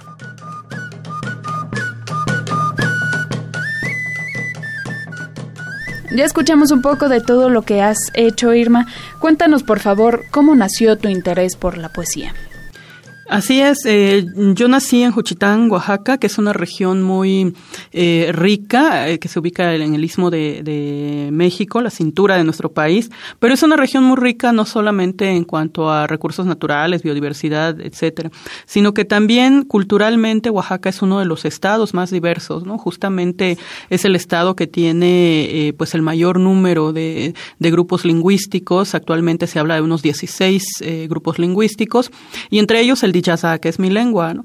Y además mi, mi población eh, ha sido también cuna de muchos artistas, pintores, músicos, escritores. Entonces es un lugar que, eh, pues que siempre se está trabajando por la cultura, con la cultura, y yo creo que eso también va formando a las nuevas generaciones, ¿no? Todo este ambiente en el que crecemos los, los niños y los jóvenes de, de la región. ¿A qué edad comenzaste a desarrollar tu conocimiento en la poesía y cómo te involucraste con este arte? Híjoles, pues muy chica. Fíjate que eh, yo tuve la fortuna de que mis padres eh, fueran maestros y eso hizo que en casa pues hubiera algunos libros, pero lo que fue fundamental también para acercarme más a la literatura fue la creación de la Casa de la Cultura de Juchitán, una Casa de la Cultura que crearon algunos escritores reconocidos como el maestro Macario Matus, exactamente, pues que falleció hace algunos años, el doctor Víctor de la Cruz, que fue uno de los grandes investigadores de la cultura de los Vinizá, que también pues falleció eh, hace unos eh, dos, tres años, y eh, pues también la escritora Elisa Ramírez, el pintor Francisco Toledo, personajes todos destacados de la, de la cultura, no solo oaxaqueña, sino del país, ¿no? Y algo que aportaron fundamentalmente fue la creación de una biblioteca infantil, una biblioteca que pues tenía un enorme acervo de libros para niños, pero además donde los niños podíamos entrar y salir libremente. Es decir, no teníamos que hacer ningún trámite, ni sacar credencial, ni, ni siquiera ir acompañados de un adulto, porque pues era un pueblo y los niños en aquellos años andábamos libremente por el pueblo y podíamos llegar solos a la Casa de la Cultura, entrar solos a esa biblioteca donde había juegos de mesa, había libros, había... Entonces eso nutrió mucho mi, mi infancia, ¿no? La literatura que pude eh, recibir de esa, de, de esa biblioteca infantil y pues ahí fui conociendo autores de la literatura universal, pero también autores zapotecos porque pues mucho antes de mí ha habido generaciones de, de personas que se dedicaron a crear literatura en esta lengua. Entonces ahí pude conocer a varios, Andrés Enestrosa, Gabriel López Chiñas, Nazario Chacón Pineda, eh, Pancho Nácar, que es uno de mis favoritos. Y bueno, pues eso me permitió alimentar mi, mi imaginario y también entender que la poesía puede ser un recurso para hablar no solamente de tus preocupaciones o tus sueños individuales, sino que también es un medio en el que tú puedes contar historias de tu comunidad, de tu pueblo, o hablar de preocupaciones del entorno social.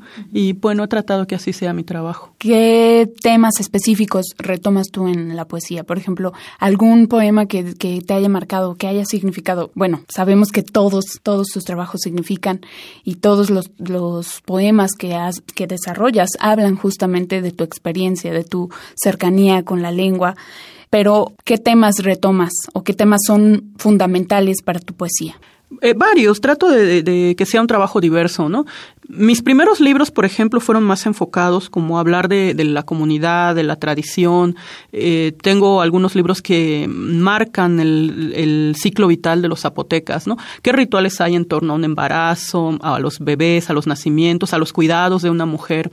Eh, pero también procesos de vida, ¿no? El enamoramiento, el desamor, este, la lucha por la vida cotidiana, los oficios, la pesca, el campo y los rituales en torno a la muerte que a mí siempre me han fascinado desde niña. Eh, mi cultura tiene muchos rituales para despedir a sus, a sus seres queridos, porque tenemos el entendido de que no es una despedida permanente, ¿no? Sino que eh, la muerte es parte de un ciclo en el que están permanentemente rodando eh, vida y muerte y un proceso. Exacto, un proceso y entonces eh, tenemos ciertos rituales para dar lugar a que nuestros seres queridos entren a otro mundo, ¿no? Entren al, mundo de los muertos, al, al inframundo, al Yobá y sabemos que en algún otro momento los vamos a reencontrar cuando nos toque a nosotros marchar a ese yoba o cuando ellos regresen, ¿no? Reencarnados.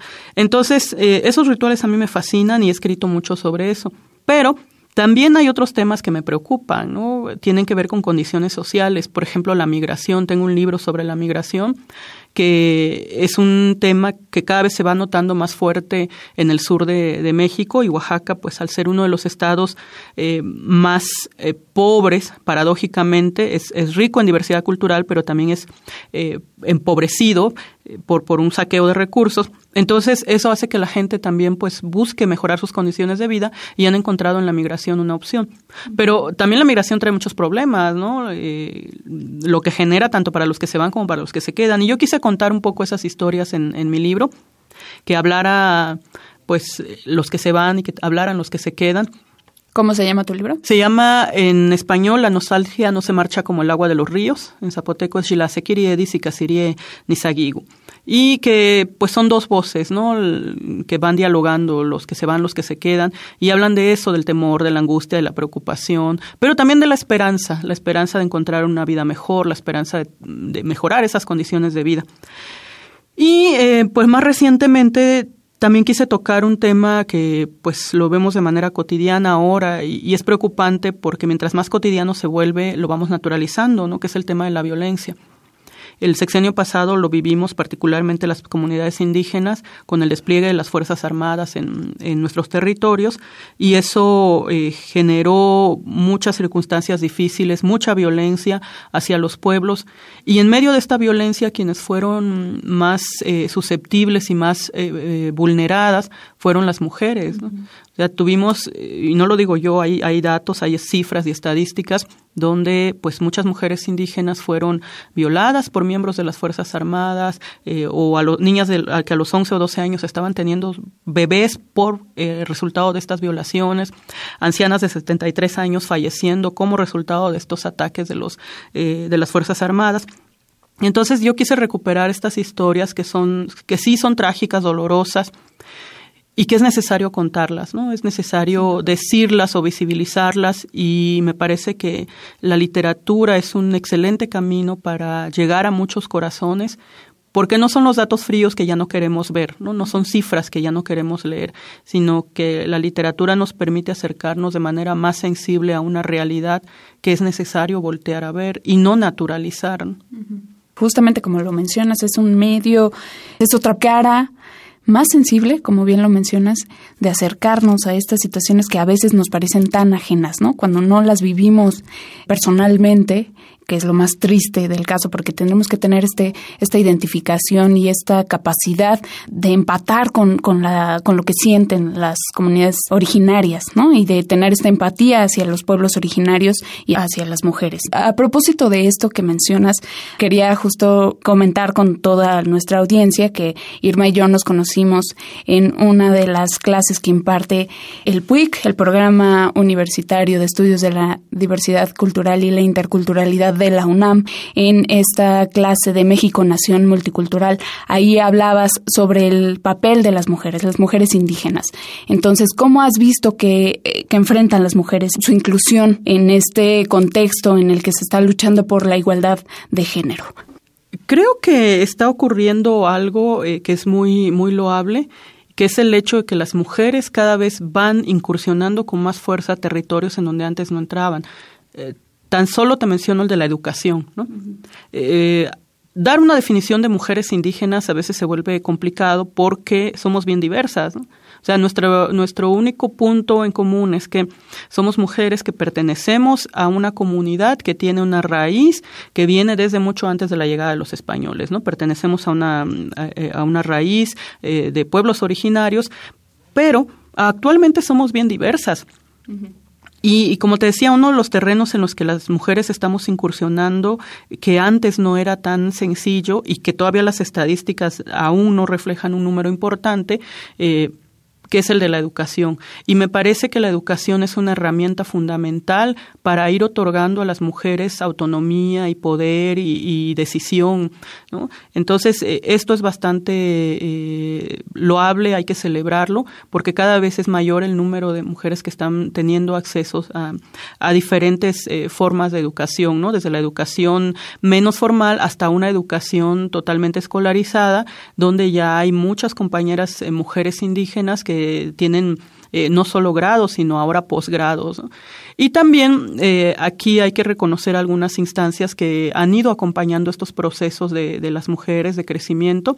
Una de ellas es, por supuesto, la UNAM, eh, principalmente a través del, del PUIG que acabas de mencionar y que, eh, bueno, no solamente se trabaja en esta eh, materia que es la de México Nación Multicultural, sino que también se han forjado otras eh, opciones como el de diplomado para fortalecer el liderazgo de mujeres indígenas, que actualmente pues también comparte la, la, UNAM con otras instancias como, como CDI, UNESCO y que son procesos en los que las mujeres pueden ir eh, asumiendo no solo conocimientos, sino también eh, herramientas para poder eh, compartir con sus comunidades y luchar por tener acceso a una vida mejor. ¿no? Es decir, tener conocimiento sobre los derechos humanos, a qué instancia se puede acudir para la defensa de estos derechos humanos, específicamente los derechos de las mujeres y mucho más específicamente los de las mujeres indígenas. Entonces, el acceso a la educación también nos ha permitido el acceso a la información, el acceso al conocimiento de una serie de, herramientas, de instrumentos jurídicos, legales, eh, el acceso a los medios de comunicación, que poco a poco van permitiendo que haya un mayor reconocimiento del papel de las mujeres indígenas. Eh, claro, también esto es un, sector mínimo todavía. La mayoría de las mujeres indígenas pues eh, aún están sin poder ir a la escuela por diversas eh, circunstancias, desde el impedimento familiar, por esta tradicional creencia de que pues las mujeres más exacto, ¿no? Vamos a casarnos y a cuidar hijos. y hasta la carencia de las mismas escuelas, ¿no?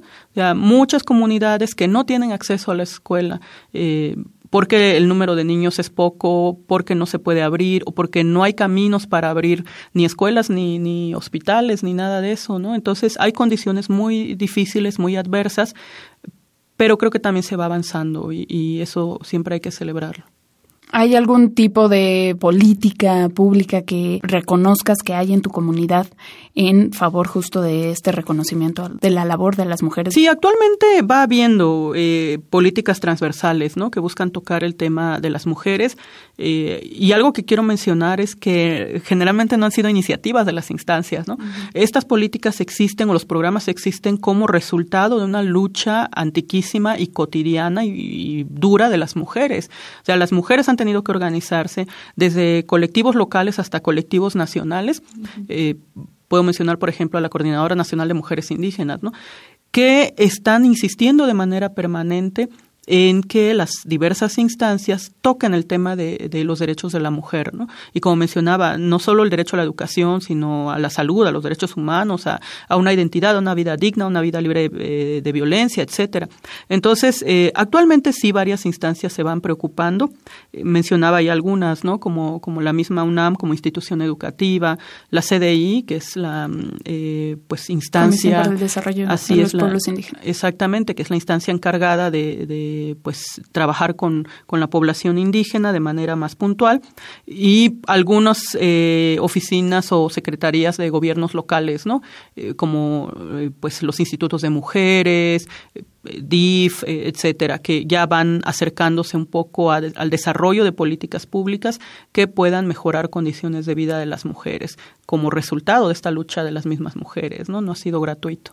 Bien, ¿y cómo es eh, la situación de las mujeres en tu comunidad? ¿Cómo se desarrolla? ¿Cómo, pues, cuál es su papel? ¿No? Nos hablas de esta situación en la que las mujeres, o sigue habiendo esta creencia comunitaria, cultural, de que las mujeres deben permanecer en el hogar.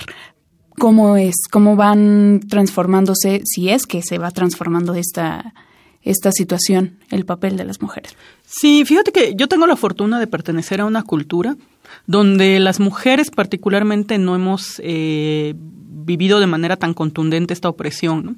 Las mujeres vinizadas, las zapotecas, eh, pues son mujeres mucho más fuertes, más echadas para adelante. Eh, ¿Por qué? Bueno, porque son mujeres económicamente activas y eso les permite autonomía, autodeterminación, eh, participación en la toma de decisiones. Hay ámbitos en los que apenas empiezan a despuntar las mujeres, ¿no? Como el ámbito político. este es el primer gobierno que tenemos liderado por una mujer. Después de más de 200 años de existencia de, la comunidad. Pero eh, hay otros espacios que son totalmente de las mujeres, ¿no? El comercio es un espacio eh, muy femenino y eso le da mucho eh, poder y fuerza a las mujeres por esta activación económica. Lo que sí noto también es un cambio en las generaciones.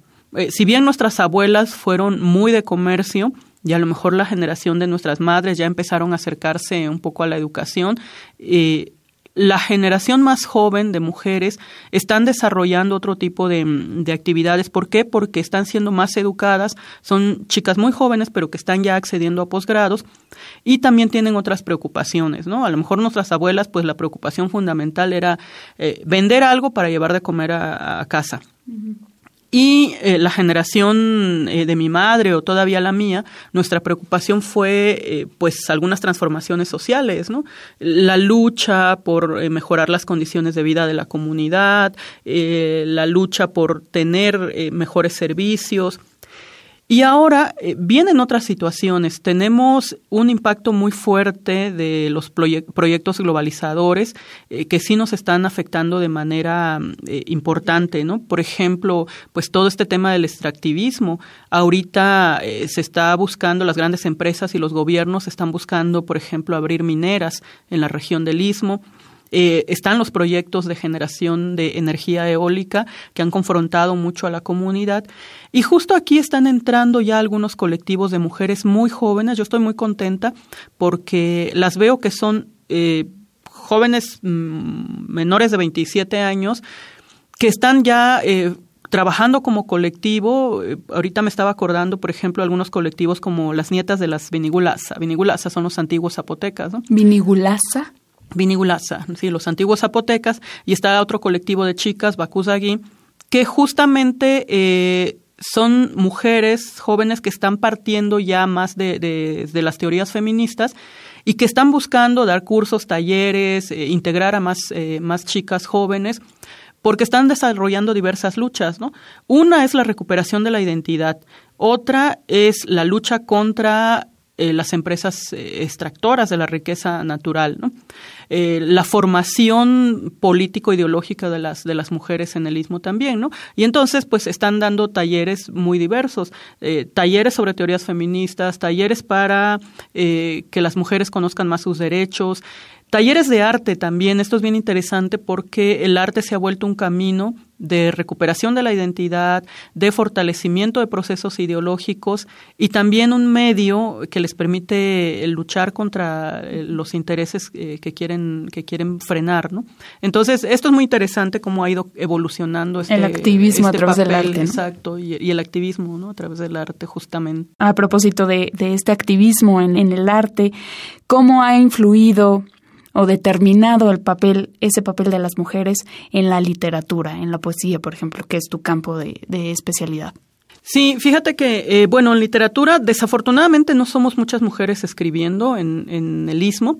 En México sí, eh, como país creo que quienes están teniendo ahorita un papel muy importante en la literatura somos justamente las mujeres, ¿no? Pero hay más mujeres de Chiapas, hay más mujeres de, de otras regiones. Eh, de mi comunidad prácticamente somos dos quienes estamos escribiendo, tres quienes estamos escribiendo en, en eh, que es nuestra lengua, y en, y en español, ¿no?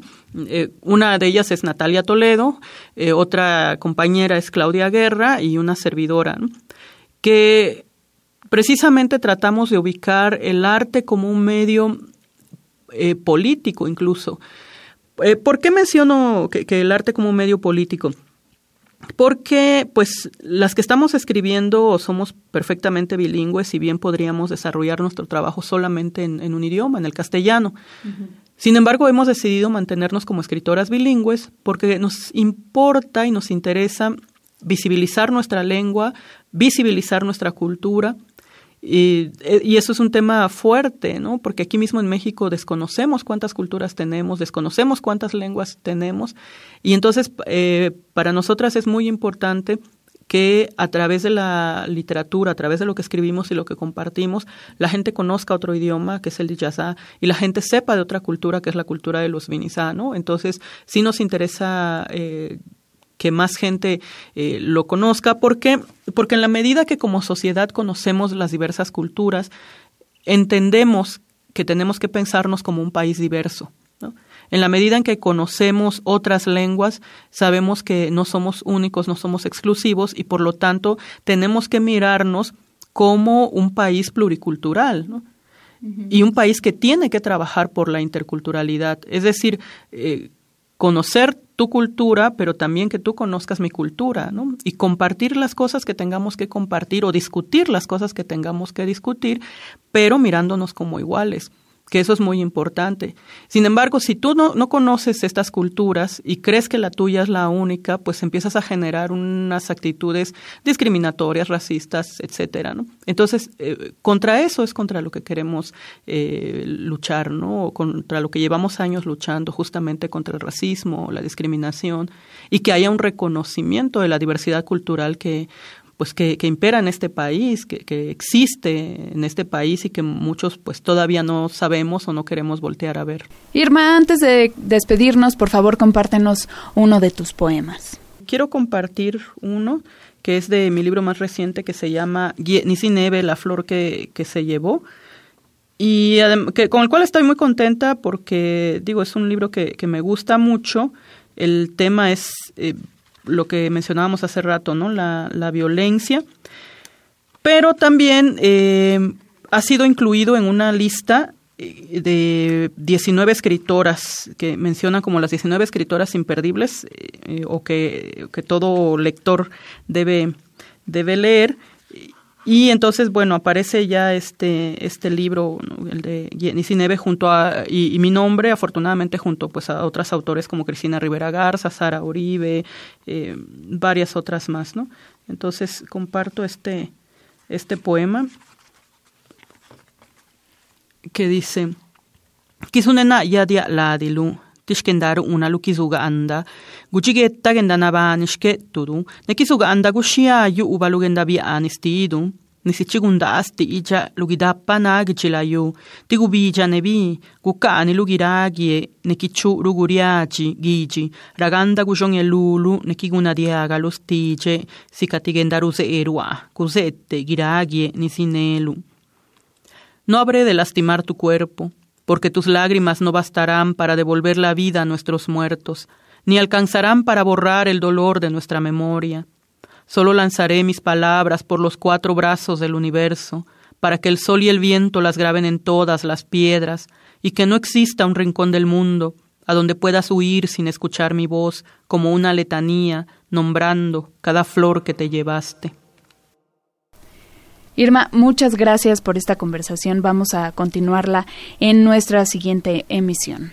Agradecemos la colaboración del Programa Universitario de Estudios de la Diversidad Cultural y la Interculturalidad de la UNAM. Escuchen nuestros podcasts en www.radio.unam.mx y déjenos sus comentarios en las redes sociales de Radio UNAM.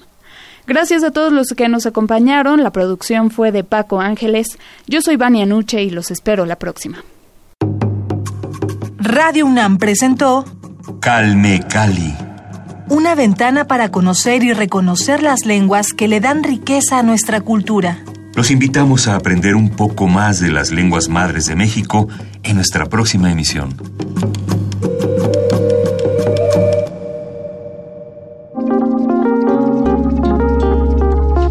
Primer movimiento. Hacemos comunidad.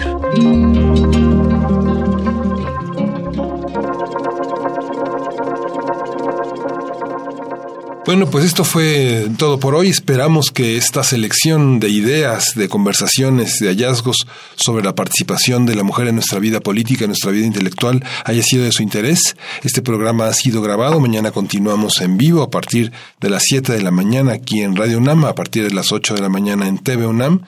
Y bueno, pues esto fue Primer Movimiento, el mundo desde la universidad.